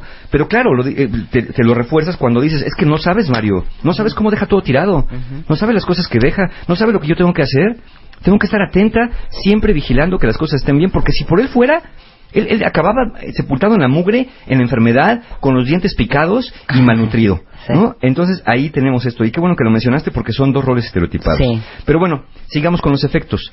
Si bien, si bien bajo esta circunstancia ya dijimos que tu pareja es muy difícil que te reclame, porque Ajá. pues es su abnegación lo que lo hace actuar, que te reclame que la relación es asimétrica o injusta. Sus sacrificios autoimpuestos para el sobreprotector, por estarte atendiendo, pueden acabar por desgastar a la persona sobreprotectora física y emocionalmente. ¿Por qué? Porque pueden dormir poco y mal. Acuérdate que tienen sueño muy ligero porque están muy atentos a que te sientas bien. No, hombre, que no te dé una gripa, porque ya están pensando que te dio influenza. Y te dicen, y eso te pasa por no hacerme caso. Refuerzan, eso te pasa por no cuidarte como te dije. Seguro no comiste bien. Ahí me dejaste la vitamina el otro día encima. Oye, es no que te ya no vayas quiero- lejos. Eso pasa cuando no obedeces. Sí, además, ya no quiero tomar tanta pastilla. Pues te la tienes que tomar, porque tenemos que estar vitaminados. ¿No estás viendo en estas fechas como las contingencias en la ciudad? ¡Qué barbaridad! Entonces, eh, eh, se mete en problemas de puntualidad. Por ejemplo, este, yo te llevo al trabajo. No, mi vida, ¿cómo crees? Pues te desvío. Yo estoy en satélite y tú estás en Coyoacán. No importa. ¿Cómo te voy a dejar que te vayas en el transporte? ¿Qué tal que tienes un accidente? Oye, toma un Uber. No, no, no. Eh, eso no es de fiar. Además, hay gérmenes en esos coches. Yo te voy a llevar. Pero mi vida, ya has llegado tres veces tarde al trabajo. No importa. Yo me las arreglo. Yo tengo que dejarte en la puerta del trabajo porque ese es mi deber. Y tú, y para eso tenemos un coche familiar. ¿no? Y si no tenemos otro, no importa, yo te voy a llevar. Entonces se meten problemas de puntualidad, a expensas de su hora de llegada, y por supuesto hay grandes dosis de estrés, porque siempre está atento o atenta a que tiene que llegar temprano, a que tiene que proveer lo necesario, a que siempre tiene que estar vigilante contigo. Claro. Y el otro efecto que causa, como dijimos, pero lo tenemos que resaltar y con detalle, es la relación se vuelve asimétrica. Sin darse cuenta, el que más da es en quien, quien empieza a tener el control de la relación. Las deudas para ti, sobreprotegido, son impagables. Impagable. Nada de lo que hagas se puede comparar con la generosidad, Con entre la comillas, dedicación la dedicación, de esta persona. la entrega que esta persona tiene y con la abnegación. Siempre te va a superar en detalles, siempre te va a superar en atenciones. Entonces, como bien dijiste hace rato, siempre vas a vivir o con un sentimiento de asfixia o con un sentimiento de culpa de no poder dar en la misma magnitud, sobre todo a una persona que siendo tan generosa, sientes que se merecería más de tu parte, pero que tú pues ya no hayas que hacer, ¿no? Porque pues siempre te gana. Entonces eres tú quien puede acabar siendo un dependiente emocional, un imposibilitado a dar y una persona, qué, qué, qué difícil la el, el término que voy a dar, una persona que se vea obligada a seguir recibiendo. Claro. Ahora, pregunto yo, ¿qué pasaría si le pides ayuda de cualquier tipo, un consejo, una, recomendación, a cualquier persona que no es tu persona sobreprotectora? No, líbrenos Dios, Jesús del huerto, que eso suceda. Imagínate, se pone muy mal. Si tú pides ayuda o aceptas ayuda de otra persona, puede ser un familiar tuyo, tu hermana, un amigo, un buen amigo, ¿no? Porque como ya conoces a tu pareja, cómo es de, de- de preocupona o de preocupón, que se angustia de todo, ya la verdad, la verdad, genera un, un síndrome bien curioso. Ya no le quieres contar tus broncas. Porque dices, no, no, no, ¿para qué le cuento? Imagínate que le cuente, se le va a dar algo. Entonces ya le pediste consejo a un amigo, ya le pediste consejo a un familiar. Pero ya sabes que esas cosas luego o se acaban sabiendo, o como te tiene tan checadito, te dice, algo te pasa, ¿verdad? Algo traes. No, no, de verdad que no. No, no, algo traes, algo te está pasando. ¿Qué te está pasando? Dime la verdad. Y como te acaba sacando la sopa porque te acorrala, luego se entera que le contaste a Godínez o que le contaste a la hermana, bueno, caos total. Si, si nota que ya no eh, le pediste un favor, si nota que algo no te gustó, se va a angustiar porque eh, eh, entonces piensa que ya no, no está siendo eficiente, que no te está dando buenos consejos, va a pensar que ya no le tienes confianza. Claro. Tú por más que le expliques, no, de veras, es que no te conté porque no quería angustiarte, no, no, no. O que alguien sirve mejor que Alguien ella. sirve mejor que tú. Sí. Entonces, eh, esta parte eh, le impide de alguna manera, se va a angustiar y va, va, va a querer ejercer todavía más necesidad. No va a pensar, lo estoy angustiando, lo estoy asfixiando, va a pensar, no estoy haciendo las cosas bien, ¿por qué confía más en otra persona? Claro, es mi culpa. Es mi culpa porque yo no estoy poniendo la atención debida, este, qué barbaridad. Y obviamente ahí sí van a venir algún tipo de reproches porque te va a decir, ¿cómo es posible que confíes en alguien más que no te quiere? A quien no le importas. ¿Quién mejor que yo? Esa persona que te da consejos seguramente algo quiere de ti. Porque te lo, te lo dice como la mamá a los niños, ¿no? Este, no, no, no. A- aquí primero la familia y luego los amigos. Los amigos te dan la espalda y te traicionan. ¿Quién mejor que tu madre? que sabe lo que necesitas y que te quiere. Nadie te va a querer como tu mamá. Y luego vamos te- que- de- reclamando por la vida que encontramos cuántos hombres con mamitis, por ejemplo. Entonces, ¿por qué? Porque le generas esta idea también desde niños que no le pidas a nadie consejo, no le pides a nadie ayuda, no confíes en nadie que no sea con- no sea tu mamá.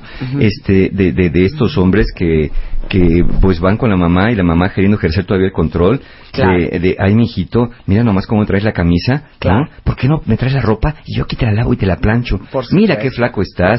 Claro. Eh, eh, ahí se da. Ahora, hay una fina línea, y aquí lo mencionan varias veces en Twitter, entre ser sobreprotector y cuidar a tu pareja. Porque se supone que parte de tu chamba en pareja es cuidar a tu pareja, ¿no? Sí, claro, parte, obviamente, demostrar que le quieres, demostrar que te interesa, que te importa y la cuidas.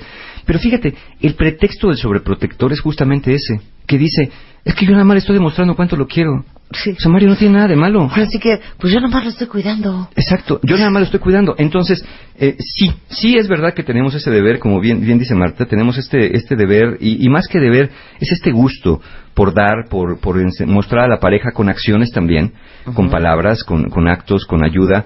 Y ya cu- acuérdense y, y revisen el programa de los cinco lenguajes del amor. Uno de los lenguajes del amor se llama actos de servicio, que son cosas que hacemos por una pareja que le demuestran nuestro cariño y nuestro interés, y que hay muchas personas que tienen ese lenguaje del amor como primario y les va a venir muy bien que haga ciertas cosas por ellos, por ellos o por ellas. Pero aquí en este caso sí ayuda, pero no cuando haces esta intervención como si te tratara de tu pareja de un niño que no es capaz de valerse por sí mismo, que no sabe elegir lo que le conviene, o como si fuera alguien que no tiene voluntad.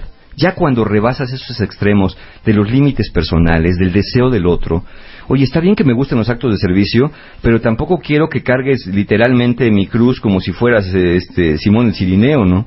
Es verdad que tenemos el deber de dar, y insisto, el placer de dar lo mejor a quien más amamos, pero recuerden algo, y esto lo hemos repetido de diferentes formas en diferentes programas.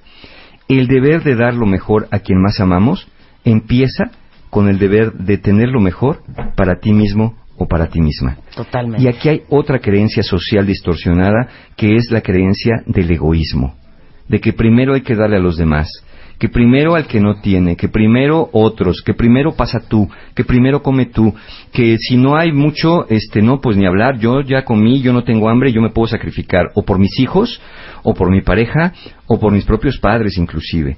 Creo yo que sin descuidar las relaciones que tenemos, sin descuidar el amor que le tenemos a los hijos, a la pareja y a los padres, tenemos también nosotros entrar en esa ecuación de prioridades para romper lo que ya mencioné, la abnegación, que la abnegación no es algo que sea sano dentro de ninguna relación de pareja, que, se, que, que tenga que ser simétrica y busque eh, la satisfacción y la reciprocidad, reciprocidad entre los dos. Entonces, sí, el deber primero es para con nosotros mismos. Y Marta lo ha dicho, el amor de tu vida eh, tiene Claro. que ser tu primero. Sí, sí, Eres tú. Eres tú. Nadie más. Oigan, eh, veo muchas caritas con lagrimitas en Twitter. Si eres alguien así, Si eres alguien así, a ver, aquí el primer paso es que lo reconozcas. Y justamente por eso estamos haciendo este programa, estamos dando las señales y hasta los efectos negativos que puede producir una relación de pareja. Si eres alguien así, lo primero que tienes que hacer es reconocerlo. A lo mejor tú has sido tanto tiempo así que lo ves muy normal. Entonces, por eso, si, si tu pareja ya te ha pedido antes que le pares, que por favor ya no te sacrifiques, que ya no le des tanto, si te está pidiendo aire, que le des chance de hacer cosas por él o por ella misma, que le des chance de decidir, que le des chance de tomar elecciones aunque se equivoque, o si te has identificado con los ejemplos que hemos dado a lo largo del tema, con estas señales que, que- que la pareja va teniendo, que es hiper- si eres hipervigilante, siempre estás atento a lo que tu pareja hace, dice o siente, si te, lo tratas como si fuera un niño, si decides por él, si te le adelantas a sus deseos, o estás muy angustiado por su paradero o su destino alimenticio, económico, de salud o hasta emocional, entonces es necesario que busques ayuda profesional. Esto es muy difícil que una pareja sobreprotectora deje de serlo por el solo hecho de identificar lo que le está pasando. Identificar es el primer paso. Y aunque tú creas que es muy normal, ¿qué tal que hablas con tu pareja y le, y le- y le dices, eh, al ratito cuando terminamos el programa le pones el podcast y le dices, a ver mi amor, escucha este programa. ¿Tú crees que yo soy así? Y aunque te den ganas cuando tu pareja te diga, bendito sea Dios, hasta que alguien me entiende, y, y están diciendo esto que está pasando, y tú vas a sentir que cuando tu pareja haga esto te va a decir que no te quiere, no está diciendo que no te quiere, te está diciendo que te quiere tanto que lo que quiere es que tú también estés bien. Y que lo que quiere es que tú también busques ayuda y que no te sacrifiques, porque si no, esta relación, si persiste así, pues no va a persistir por mucho tiempo. Entonces, busca ayuda profesional antes que sea demasiado tarde para ti, para tu relación y para tu misma pareja. Ok, y si tú estás con una pareja sobreprotectora. Si estás con una pareja sobreprotectora, seguro estás metido ya en una trampa. Insisto, como hace rato dije, entre que si le dices se va a sentir mal y tú te vas a sentir culpable por ser malagradecido, y entre que si no le dices estás fomentando este tipo de acciones. Entonces, aquí inicialmente, aquí ayudaría, por ejemplo, como pareja sobreprotectora, también que le pongas el podcast. Y no le digas, oye, oye, oye, para que veas cómo eres. No, fíjense, una, una forma, y con este y con cualquier tema que toquemos nosotros, ¿eh? Toma el podcast y dile a tu pareja, mi vida, fíjate lo que escuché, ¿sabes qué creo? Que esto nos está pasando. Porque es un nos está pasando. Si hay una pareja sobreprotectora, hay un sobreprotegido. El problema de los problemas de pareja generalmente, no importa quién los empezó, tiene que ver con dos.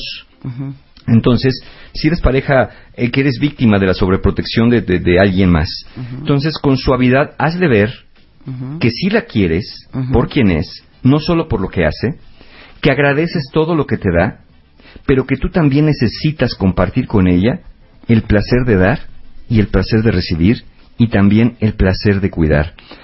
Insisto, este puede ser una buena vía este programa para poner el, tema eh, y repito, la fórmula es, mi vida, vamos a escuchar esto porque no sabes que creo que esto nos está pasando.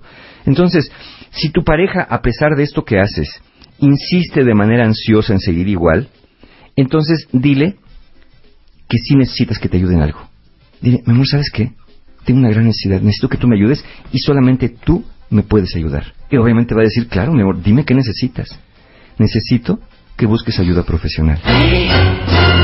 Necesito que tú recibas ayuda y esa va a ser la ayuda más grande que me puedes dar. Y entonces estás devolviéndole algo donde se mete en una trampa también. Si te dice que eso no lo va a hacer, entonces le dices, ¿ves cómo no me ayudas tanto? ¿Ves cómo no me cuidas tanto como dices?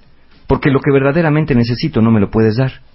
Entonces, lo que tendrá que asumir es, híjole, pues si de veras, de veras, de veras soy como san, sobre- san sobreprotector, y ahí puedes diferenciar al controlador del sobreprotector, porque el controlador te puede decir, yo no necesito ayuda. El sobreprotector te va a decir, ¿de veras eso necesitas? De verdad. Es lo que más necesito en la vida. Que tú te atiendas y que recibas ayuda. Va a acabar haciéndolo precisamente por darte lo que tú necesitas. Claro. Y el controlador no. El controlador es un sobreprotector mañoso que va a decir, na, na, na, na, na, eso no lo voy a hacer. Quien necesita más ayuda eres tú y de hecho te voy a mandar a terapia porque es lo que tú requieres. Entonces, también que le sugieras terapia de pareja puede ser de ayuda, porque a veces decirle al otro, tú necesitas ayuda, pues estás, estás poniéndote en esa posición igual que el sobreprotector de saber lo que necesita. ¿Por qué no, en todo caso, le dices, oye, ¿por qué no vamos, sabiendo que este problema del sobreprotector protegido o sobreprotegido es de dos, ¿por qué no vamos a terapia de pareja?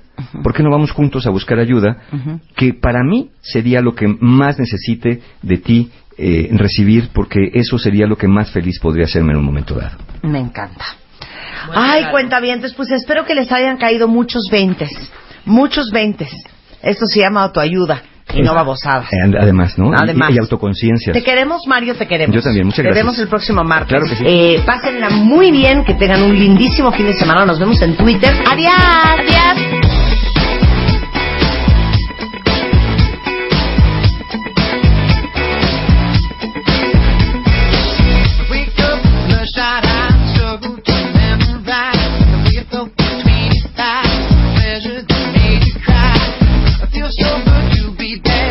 would